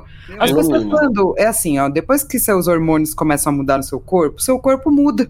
A coisa louca. Que doido, né? Não é? A coisa assim, tipo, Que os coisa 30 doida. muda seu corpo, os 35 muda seu corpo, os 40 e assim por diante. É que quando você é mais jovem, também tá mudando, mas você tá achando que é legal. Você tá ganhando seus primeiros penteiros, você fala, sou homem, né? É. Você tá ganhando suas primeiras, talvez um pouco de músculo, você fala, sou muito macho. Mas depois vai cair tudo, tá? daí vai. pra baixo. Faz parte da vida. Gente, eu não Então, entendo isso- as pessoas. E ele tá, Não, mas tá eu- ótimo. Achei ele maravilhoso. Nossa, tá Não, ele tá incrível, ele tá fantástico. E dá- ainda mais quando ele dá a lustrada na armadura dele depois no, no próximo episódio. Nossa senhora!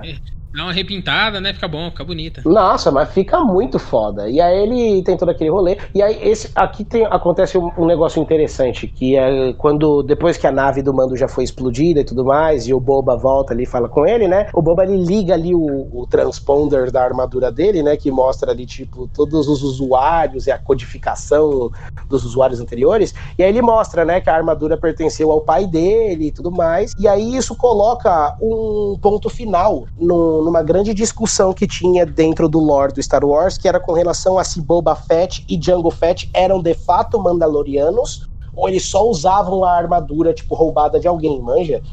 Que assim, muita gente falava que eles só usavam a armadura, que eles não eram Mandalorianos de fato.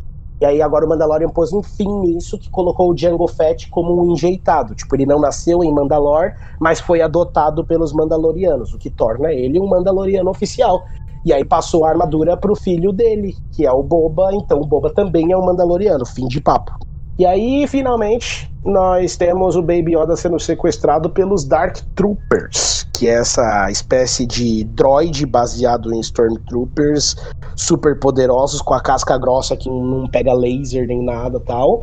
E que são, são, são troopers que são recorrentes em alguns jogos do Star Wars. Só me corrija uma coisa, Eric, porque Moff Gideon até fala isso, que ele eliminou o problema que tirou o ser humano que tava lá dentro. Nos Exato. jogos e nas outras coisas tinham, tinham esses androides também ou tinha a pessoa Não. dentro? Nos jogos tinham pessoas dentro. Eles eram Stormtroopers, tipo, mais avançados mesmo, sabe? Com a armadura grandona, inclusive com algumas semelhanças com, com os que são apresentados na série, mas eram, mas eram pessoas dentro dela. Era tipo E aí- uma armadura do Homem de Ferro. Um negócio assim. Isso, mais ou menos a mesma pegada. Próximo episódio, depois da tragédia, é o que acredita. E aí esse episódio ele começa a trabalhar o que vai ser a season finale, né? Que é o resgate do Baby Yoda. E aí, esse episódio, na verdade, ele é uma grande preparação, né? Porque ele não, não tem muita coisa relevante se você for parar pra pensar. Que é o Mando indo reunir a equipe que nós já esperamos que ele vai reunir, né? Que é a Fennec e o Boba, que já se juntaram com ele no episódio da tragédia. Indo atrás da cara, que é a, a xerife, né? Que é a Gina Carano. E, falando, e começando a preparar as coisas pra descobrir onde tá o Moff Gideon e pegar o Baby Yoda de volta. E aí, um eu ponto esse episódio muito foda. Eu gosto de Um tanta ponto- coisa nesse episódio. Esse episódio é muito bom. Ele é muito bacana porque ele, ele, ele, ele nos traz uma visão do que é o Império na cabeça de alguém que já foi o Império, tá ligado? Ele, ele volta com aquela discussão lá de trás de que Stormtroopers também são gente, manja? Mas enfim, o que acontece nesse episódio é. Tem. Eles. Essa equipe, Boba, Fennec, é, Mando e Cara, eles vão até um planeta prisão da, da, da Nova República, né? Onde eles vão resgatar um daqueles caras, um dos, um dos, dos mercenários da primeira temporada que tentou ferrar com o Mando na primeira temporada. Porque ele é um. E você vê aí, né? Tipo, mano, olha como que é outra. Tipo, os prisioneiros da República, tá ligado? Todo esse rolê da República ser. Que sempre foi o, o ideal da, da galera boazinha e, tipo.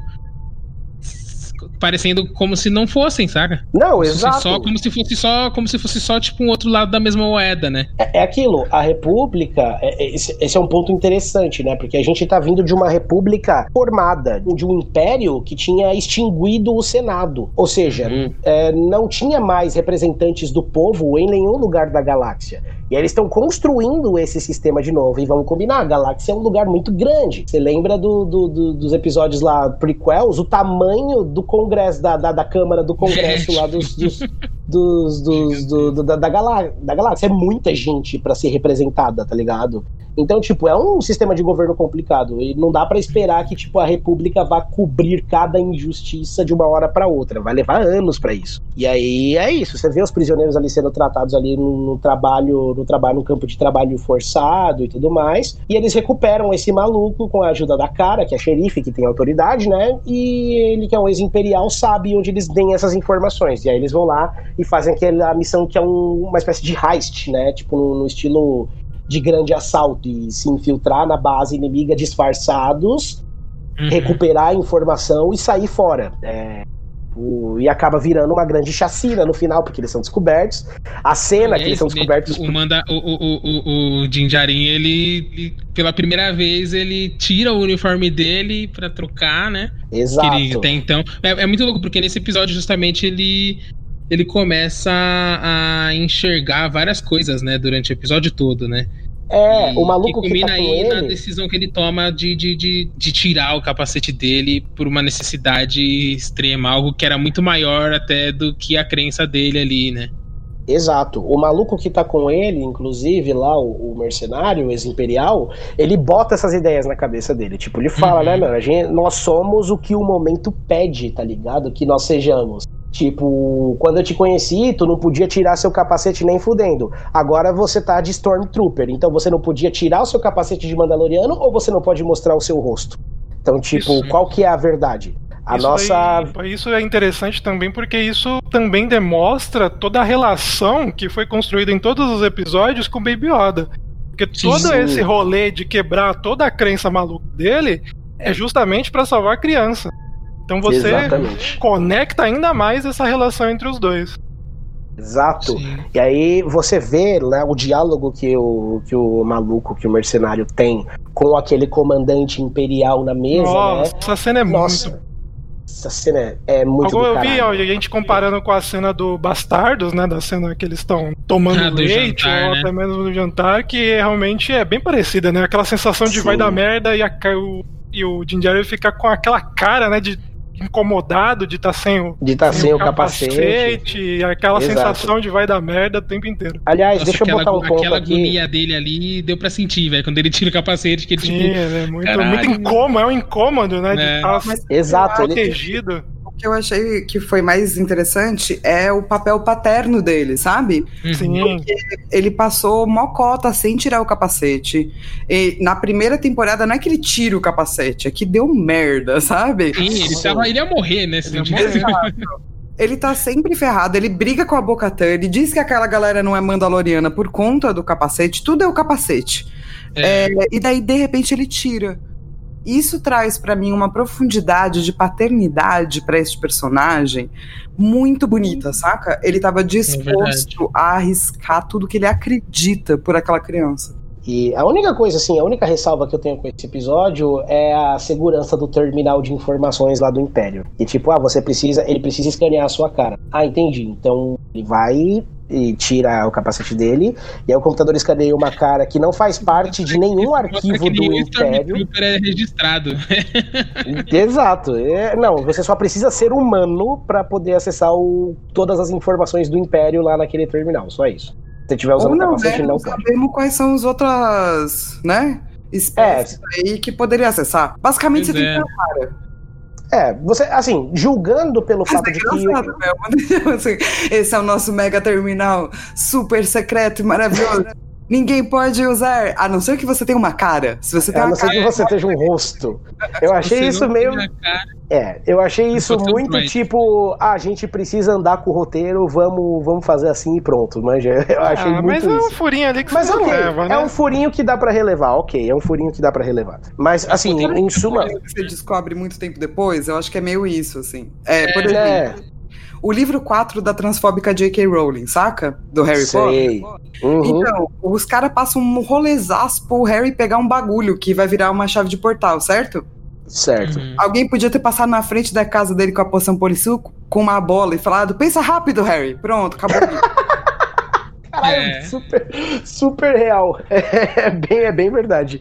Mas tem, tem muita coisa foda nesse episódio. A, o- a, a cena de perseguição, né? Quando eles estão fugindo com, com o caminhão pra conseguir entrar na base, e é do caralho, mano. Nossa. É do caralho, é incrível. Uhum. E ali você Aquele- vê, ali você sente, né? Tipo, na hora que eles entram na base e que eles chegam ali no perímetro da base e as TIE Fighters chegam, você fala, caralho, mano, te quando. Faz torcer, te faz torcer pelo Império ali, velho. Tipo, Exato, você tá torcendo pelo Império. Você percebe quando os, quando, os, quando os TIE Fighters chegam, tipo, explodindo tudo. Eles entram e os caras gritando: É, viva o Império! Você você tá vibrando junto e fala: Caralho, pera, o que, que eu tô fazendo com isso aqui? Não, mas é, é essa inversão de valores que a gente falou lá atrás que é interessante, né? Porque aí você começa a, a ver que Sim. existe, muitas aspas aí, humanidade ali dentro daquela galera ali, né? Nem todo Exato, os mundo. Você coloca uns tons ali de cinza que são interessantes. This is the way. This is the way. This is the way. Aí temos a season finale, que já começa com uma, uma ótima discussão, eu diria. Que, né, eles vão recuperar, eles vão pegar o- os reféns lá daquela, daquela nave imperial. E aí tem aquela, aquele diálogo entre a cara e um dos, dos pilotos da nave, o Imperial lá, que é piloto da nave, que aparentemente é um Imperial fanático e tudo mais. E aí ele pega o dos malucos lá de refém, né? O maluco que eles estão atrás lá, que é o cientista lá de refém. E aí existe esse diálogo entre a cara e, e o maluco, né? Que ele vai e fala pra ela, né? Eu acho que o seu povo mereceu o que aconteceu com eles. Ele é, eu vi a lágrima. E aí você vê, tipo, aí que eu tinha. Eu parei pra reparar que ela tem de fato uma lágrima tatuada na cara. E aí é um, um sinal. Parece que todos os sobreviventes de Alderan têm essa tatuagem na cara, tá ligado? Tipo, pra simbolizar o sofrimento do planeta que foi destruído. E aí ele vai e fala, tipo, é, eu acho que o seu povo mereceu aquilo. É, eu tava na Estrela da Morte, eu vi. E aí ela vai, tipo, dar uma. Tenta dar, tipo, sair por cima dando uma zoada. Ah, é, qual das duas? Aí ele fala, é, você se acha engraçada? Você sabe quantos milhões de pessoas morreram nesse ataque terrorista? Ele, aí ele vai falar, acho que um planeta destruído, tipo, é um preço ok pra se pagar pra se lutar contra o terrorismo. É aí que ela, tipo, estoura a cabeça dele com um tiro. Quantas estavam ali, Essa tipo. discussão no filme do Kevin Smith. Então, eu ouvi falar que tem essa discussão no, no, no- no filme do Kevin Smith, mas eu não, não, não, che- não assisti, não, não fiquei. Não- É um desses filmes nerd antigo, assim, saca? sei. Que, tipo, é legal, é meio nerd antigo, mas eu acho que entre os nerd antigo, ele é um cara interessante, assim, o Kevin Smith, sabe? O Kevin Smith. É ele que tem o podcast, não tem? Isso, e assim, ele tava fazendo certas coisas que são. é, hoje a gente leria, tipo, ah, homem branco, mas na época eram boas, sabe? Hum. Em termos de representatividade, em termos de como narrar a história, ele era muito nerdzinho, assim. Então, o primeiro filme dele, que é O Balconista, que é um filme preto e branco, que ele pagou com cartão de crédito. Tanto que alguém pergunta pra ele numa entrevista: como é que eu faço pra financiar meu filme? Ele fala: pega vários cartões de crédito, finge que você trabalha num lugar X, pega vários cartões de crédito e daí financia seu filme com eles. É, tem um- uns bros que fazem exatamente essa discussão sobre a, a galera que morreu na Estrela da Morte, que não tinha nada a ver. Tipo, a galera da manutenção, os gari, os etc. E por aí vai, a galera que tava lá, porque tinha que estar. Desculpa, é A tipo essa Morte. galera que trabalha, sei lá, no Planalto, saca? Eles não servindo café. Coitado, o cara não tem culpa, é só o É, trabalho então, e daí tem um outro cara que vai dizendo que é, mas mais ou menos, porque se você pegar e pensar que se o Império pagar direito, essa galera tá ganhando periculosidade. e eles sabem que tá se metendo. E por aí vai. É, aí você vai, aí você vai lendo a Caralho.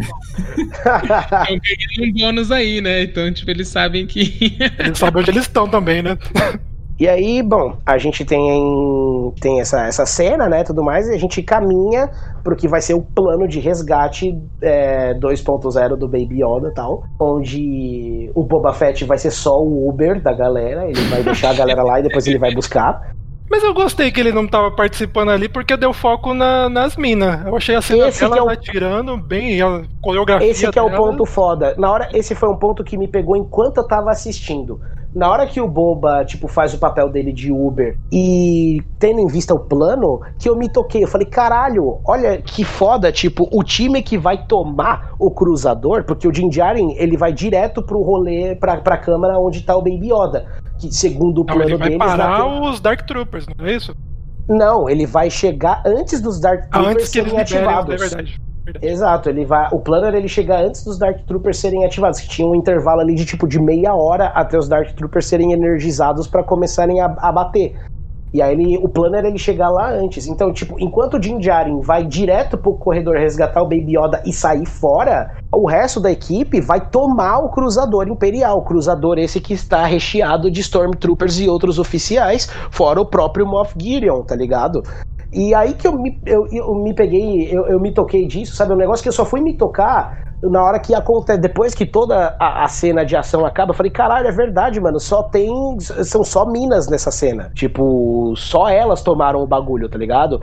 As duas Mandalorianas, a Fennec e a Gina Carano, que eu esqueci o nome. Enfim, aí É eu falei, nossa, você- é da hora que você. Até isso que você falou, assim, tipo, demorei pra perceber que era só mina.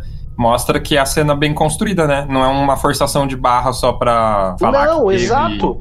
Entendeu? Não é uma forçação de barra pra falar que, que teve representatividade. Não, todas as personagens ali foram construídas de forma que elas são fodas. E você sabe que elas são fodas desde o do começo da série, tá ligado? Desde o começo da temporada. Então É, você acho que- botar aquele time de elite pra tomar o cruzador é o que faz o maior sentido do mundo, tá ligado? É só headshot nessa hora, amigo. É só headshot. E, tipo, a sinergia delas, tá ligado? Trampando juntos. Aquela cena da ponte. Caralho, é muito bom, mano. É muito A bom. coreografia desse episódio inteiro ela é muito boa, filho. Ela é muito bem feita. É muito bom. E aí a gente tem, né, o, o resgate, o mando que a- a- aparentemente ele nunca consegue seguir o plot central de um, de, de- de um bagulho, né? Porque ele chega atrasado demais lá no rolê e acaba escapando, escapulindo um dos, dos, dos, dos Dark Troopers. que bota ele no chão foda, né? Que tipo, nada passa da casca, o bicho é super forte, até a hora que ele tem a brilhante ideia de usar a lança e consegue dar cabo do bicho. Mas aí ele expulsa os outros bichos pro espaço, né? O que- Vocês acharam que os bichos iam voltar? Porque eu falei, eles vão voltar, não é possível. Eu falei, ah, não, na hora que ele expulsou eles pro espaço, a primeira coisa que eu falei aqui, eu falei, ai, não, velho. São droids, eles vão voltar. Eu É, falei, então.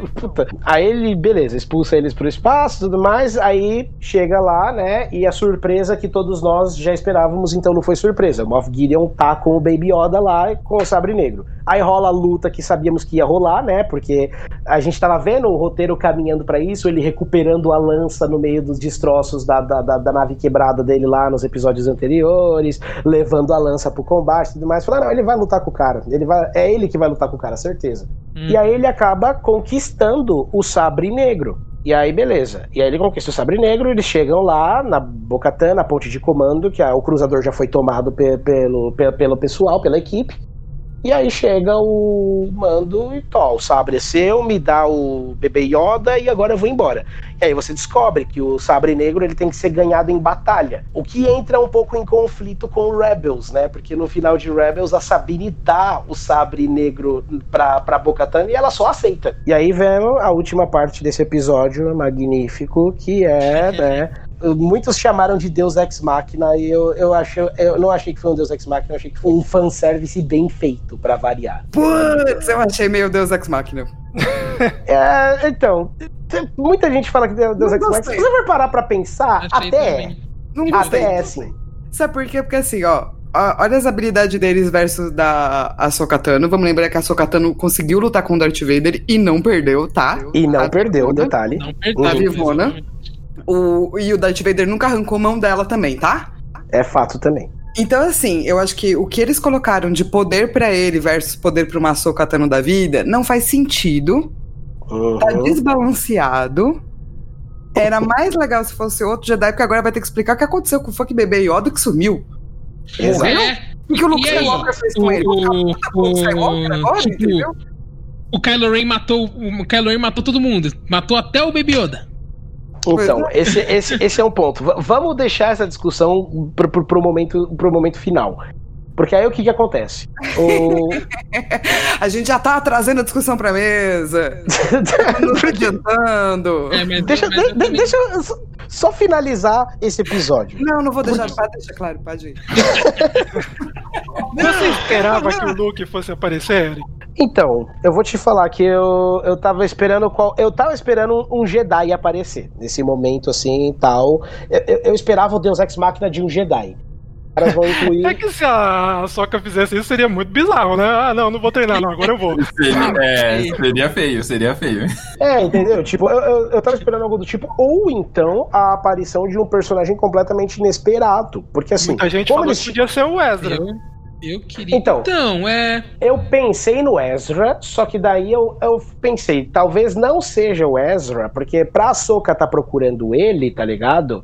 Tipo, ele pipocar do nada do. Ele não tá de ele- bobeira, né, na galáxia. Exato, ele pipocar do nada, assim, tipo, antes de ir falar com a galera dele, eu ia achar um pouco forçado. Falei, não, talvez não, seja o é- Ezra. Mas não é menos forçado do que o Luke Funk Skywalker aparecer do nada.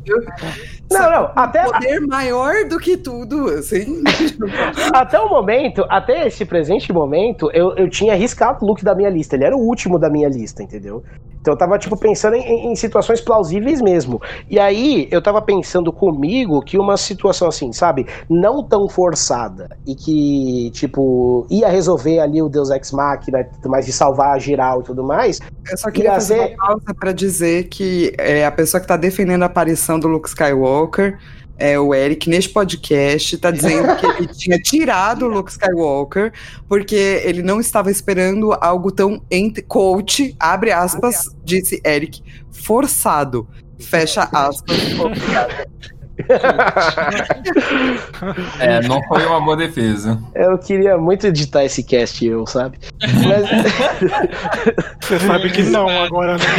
Frase, não. É ótimo. enfim, eu tava pensando que, como eles trouxeram os Dark Troopers dos jogos, eu tava imaginando que eles talvez fossem resgatar mais um personagem dos jogos, dessa vez de um jogo recente, que é o Nossa. Jedi.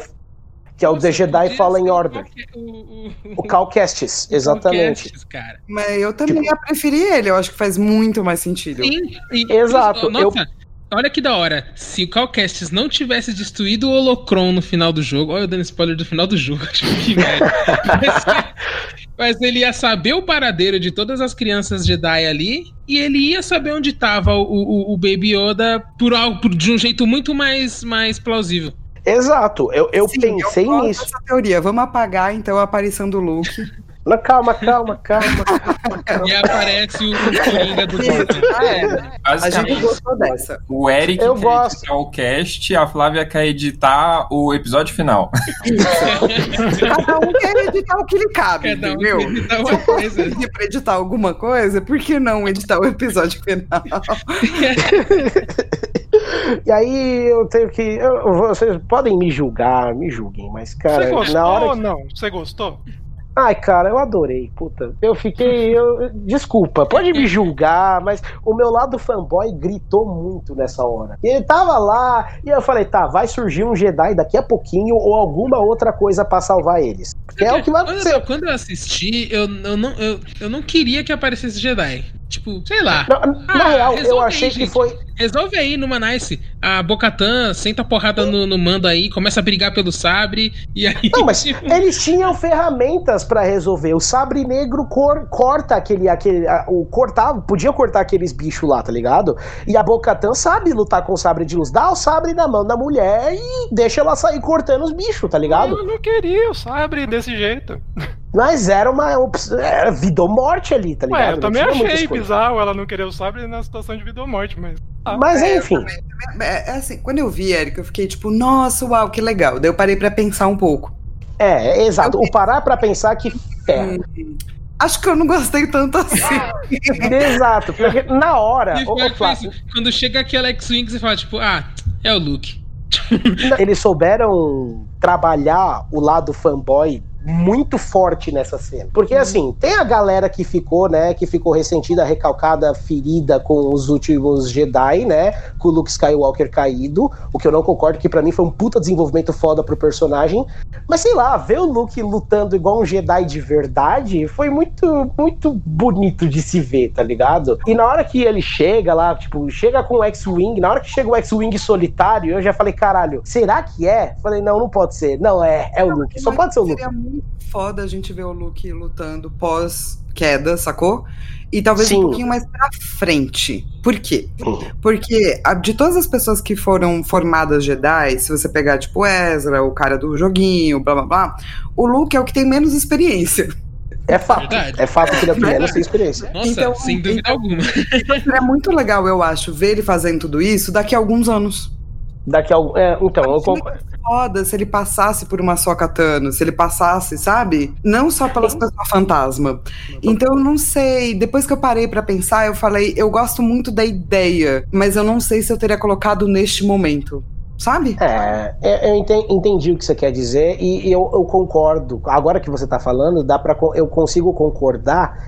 Porque, assim, o Mandalorian, essa, essa parte do Mandalorian se passa o quê? Cinco anos depois do Retorno de Jedi? Algo assim? Três anos depois do Retorno de Jedi? Algo do tipo. Não é muito tempo depois. É, A, a República tá se formando. Luke, ele tá ali com seu- no começo dos seus 30 anos de idade. Talvez o Luke esteja ali com 30 anos em ponto, manja? Na altura do, do, do Mandalorian. Só que, de novo, ele foi o cara que começou mais tarde. O Ezra começou treinando com o quê? Com 12, 13 anos. O Cal Kestis, ele era um padawan na antiga Ordem Jedi. É, o, o Calcast ele só é. Ele só é cru, ele, tipo, tá- ele só não concluiu o treinamento dele. Ele só não concluiu, mas ele é o cara que tinha mais conhecimento, porque ele, ele, ele começou o treinamento dele ainda no auge da Ordem Jedi. O que sabemos, depois de assistir com calma e com a mente crua e fria, é que foi de fato forçado. Foi de fato um, pouco- um, um foi pouco forçado. puro fanservice. Foi o puro fanservice. Foi um fanservice que eu achei que foi bem feito na hora que eu assisti. Eu Ah, achei agora, mal feito, boneco, que Jesus. você achou o boneco mal eu feito? achei. Na primeira vez, assim, na primeira vez que eu assisti, eu, eu deixei, eu fui, aí deixei a experiência, não quis me. Mas depois eu voltei, eu falei, eita, tá bonecão isso aí. Mas você achou que tá mais bonecão do que o. É, eu achei melhor do que os filmes. É melhor que a Leia, tá, mas ainda tá boneco, gente. Você Não, mas assim, então. melhor um pouquinho, né? Ah, mas o meu referencial- Marvel, sei lá, a Marvel já fez coisa melhor nos filmes aí dos Não, então. Aí, sei lá. É, O meu referencial era a Leia e o Tarkin lá no, no Rogue One. E, tipo, Exato. pra mim, perto Não, dos dois, ele tava bem melhor. Meio melhor. Mas eu ainda achei que bonecão em algum momento. Ele separa assim, parece que é, é alguma coisa estranha. Não, dá pra ver que não é natural. Dá pra ver que não é natural, A mas. gente mas... ainda tá no Uncanny Valley, né? Com esse Sim. tipo É, personagem exatamente. Sim, a gente é- ainda é tá fato. nesse, nesse rolê. A Porque gente, a gente a- sabe também, né? A chavinha ali fica difícil de desligar. Né? A gente sabe que não é ele, né? Então não sei se. Sim. A tecnologia tá chegando lá. Eu juro pra você, na hora que. Beleza, sabemos que é o Luke. Na hora que ele chega lá e, essa- fica fazendo. e, gente, essa é uma tecnologia esquisita, mano. Eu acho. A tecnologia que você põe a cara de qualquer pessoa falando qualquer coisa. Isso é muito esquisito. É muito. A É, tipo- De 1984 dessa tecnologia é muito grande. Eu preferiria que fosse sempre Uncanny Valley. Uhum. É, aí, Não, aí, aí é eu real. percebi isso assim, tipo, nossa, isso não tem como melhorar, vai ser estranho pra sempre, não vamos mais usar. E aí acabou. Exato. E acabou. É uma tecnologia a- a- a- até perigosa, né? Se você for parar pra pensar. Eu acho. Eu não- toda vez que eu vejo essa tecnologia, eu penso, hum, cheirinho de 1984. não gosto. Mas eu gosto quando Bom. eles fazem, tipo, todos os personagens com a cara do Michael Scott. Vocês viram? Esse é muito bom. Eu vi. Ai, velho. Mas e- eu acho que dá pra ficar, tipo. Dá, dá pra gente esperar algo do tipo, né? Agora que eles trouxeram o Luke jovem de volta, talvez a gente possa esperar mais participações do Sr. Skywalker nas próximas séries, não sei.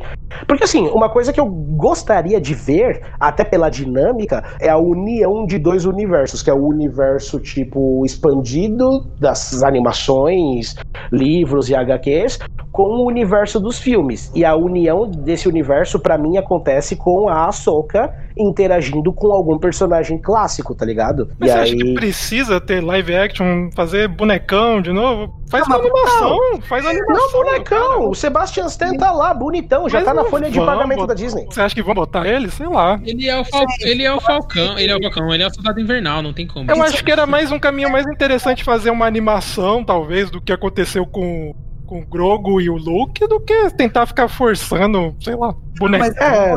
dela interagir com personagens clássicos, é, a gente poderia ver ela se reencontrando. Não, não pode, né? Já era. É verdade, vai ter que ser bonecão, desculpa. É, então, tipo, eu, eu gostaria de ver a Soka sendo, tipo, né, todo, com toda aquela pegada de ela é a aprendiz do Anakin e tudo mais, e ter toda aquela ligação bonita que ela tinha com o Anakin Skywalker e tudo mais, ela conhecer o Luke e a Leia seria um negócio impactante, tá ligado, pro lore. Não precisa ser nada muito elaborado, sei lá, só, só ela conhecer eles em algum momento, trombar com eles pela galáxia em algum momento. Mas enfim, esse foi a- essa foi a season finale do Mandalorian e ela deixa aberto pra gente aí várias coisas, né, sobre o que pode acontecer no futuro. Aparentemente o arco do Baby Yoda fechou, encerrou, dá a entender pelo final, pela, pela Espero season que finale. Não, espero que É, não. Vocês acham que a série sustenta sem ele? Cara, não sei o que vai acontecer. Eu achei que a série ia acabar. Quando eles Seria o falaram, final? ah, vai ter mais, eu fiz. Mas o que, que vai ter? Olha, É o quê, né? E o honesta- boato, e o boato. por mim acabava ali. É um e o boato final, de que o Mando é um morreria na, na terceira temporada. Ele No morreria? meio da temporada, é. Na terceira, você tá falando? É, tinha o boato de. Surgiu um boato de que ele talvez morre. De que ele talvez morra na terceira E temporada. daí E aí a a Bocatã? vira Bocatã? Pode ser, legal. Cara, então, é, é, parece é justo, ousado, porque né, assim- o protagonista. É. Porque É usado, mas entra na lore, lore mesmo, né? Do, de- É, pois Exato. é, você entra mesmo na parada. Aí você tá Porque é falando isso, de- Porque, porque você. Porque o nome da série, da série é Mandalorian. E Exato. qualquer Cara, um se Mandaloriano pode ser protagonista da série. Se termina a terceira temporada com ele morrendo, seria foda. Que aí você dá pra Seria. próxima quarta é só a Bocatã e a galera dela. Tá, beleza. Corajoso. Convenceram, pode rodar essa série. E a série do Boba Fett? É, então, The Book of Boba Fett. Essa é a minha principal incógnita. Por Sabe o que eu acho eu que seria quisesse- maneiro? Se fosse uma coisa meio solta no tempo, sabe? Podia contar lá ele saindo da boca do Sarlacc, podia montar ele lá atrás com o Vader e com aquela galerinha dele. Não precisa ser Não, uma série sem dúvida. sabe? Sem dúvida que eles vão explorar isso, de como que ele saiu da boca do Sarlacc. Mas ele podia voltar até mais lá pra trás. Não, com certeza vai ter flashback. Agora que os caras têm uma série do Boba Fett, os caras vai explorar, os caras vai, vai tirar, espremer tudo dessa teta, tá ligado? Os caras vão, vão tirar a lore do, do, do, do Boba Fett de tudo, da, da época que ele era criança, depois que o Django morreu. E aí, tipo, a gente não sabe bem o que aconteceu com ele nos anos que se passam entre ah, o fim das Guerras Clônicas até o momento que a gente vê ele pela primeira vez ali na Nova Esperança, ali na equipe do Jabba. E depois, no próximo episódio, com o Tratado do Vader. Então tem muito espaço de Boba Fett pra explorar, que pode ser explorado via flashback, em conjunto com uma tramazinha básica nos tempos presentes, tá ligado? Até... Mas eu queria que cada episódio fosse meio desconectado, sabe? Como, tipo, ah, um episódio é lá atrás, outro episódio é. Então, eu acho que eles não vão seguir essa linha com o Boba Fett. Eu acho que eles vão seguir uma, uma linha mais. Como eu posso dizer? Eu acho que eles vão seguir uma linha mais linear com ele, manja? Tem um roteiro, É. uma trama ali principal e ele tendo esses flashbacks. Exato, eu acho que vai ser nessa pegada. Tem, tem um, Senão eles não série. aproveitam o ator, entendeu? Vira tudo bonecão, Cid. Cid, É. Não, mas aí é um Exato. cara de armadura, pode ser qualquer um. Pode ser qualquer bonecão. Qualquer É, então, bonecão. Pode ser tá um bom. boneco. Mas eu vou te falar um bagulho, hein, mano. Temuera, eh, o nome do ator é Temuera, Mor Temuera Morrison, alguma coisa. Acho que é Temuera Morrison. Bom, o, Temuera, o ator do Boba Fett, que também é o ator do Django Fett, que também é o ator de todos os clones. Ele. é, Pensa num emprego bom que esse cara arrumou, né? Esse cara, você vai Né? ser todos os clones. E o Boba Fett e o Jango Fett também. Esse cara tem emprego garantido como dublador e como ator pro resto da vida, assim, enquanto Star Wars continuar durando, tá ligado? Fez Esse um cara- contratinho de direito de imagem, depois tá Nossa, é, ele Até depois. ganhou. Ganhou, ganhou na loteria. O, o- Essa o era uma papel boa dele. entrevista, né? O quanto será que esse ator consegue tirar, visto que ele é esse personagem? Porque eu, eu acho que o contrato da LucasArts, da, da Lucasfilmes, não deve ser assim tão fofo, não. Pois E é, né? passou pra Disney, deve ser ainda pior. Mas É eu adoraria saber, tipo, a verdade, assim, por trás. Mas é já. Não percam o próximo Renegados Cast. Temoeira Morrison aqui como convidado Era especial. morte, não, tá aqui com a gente.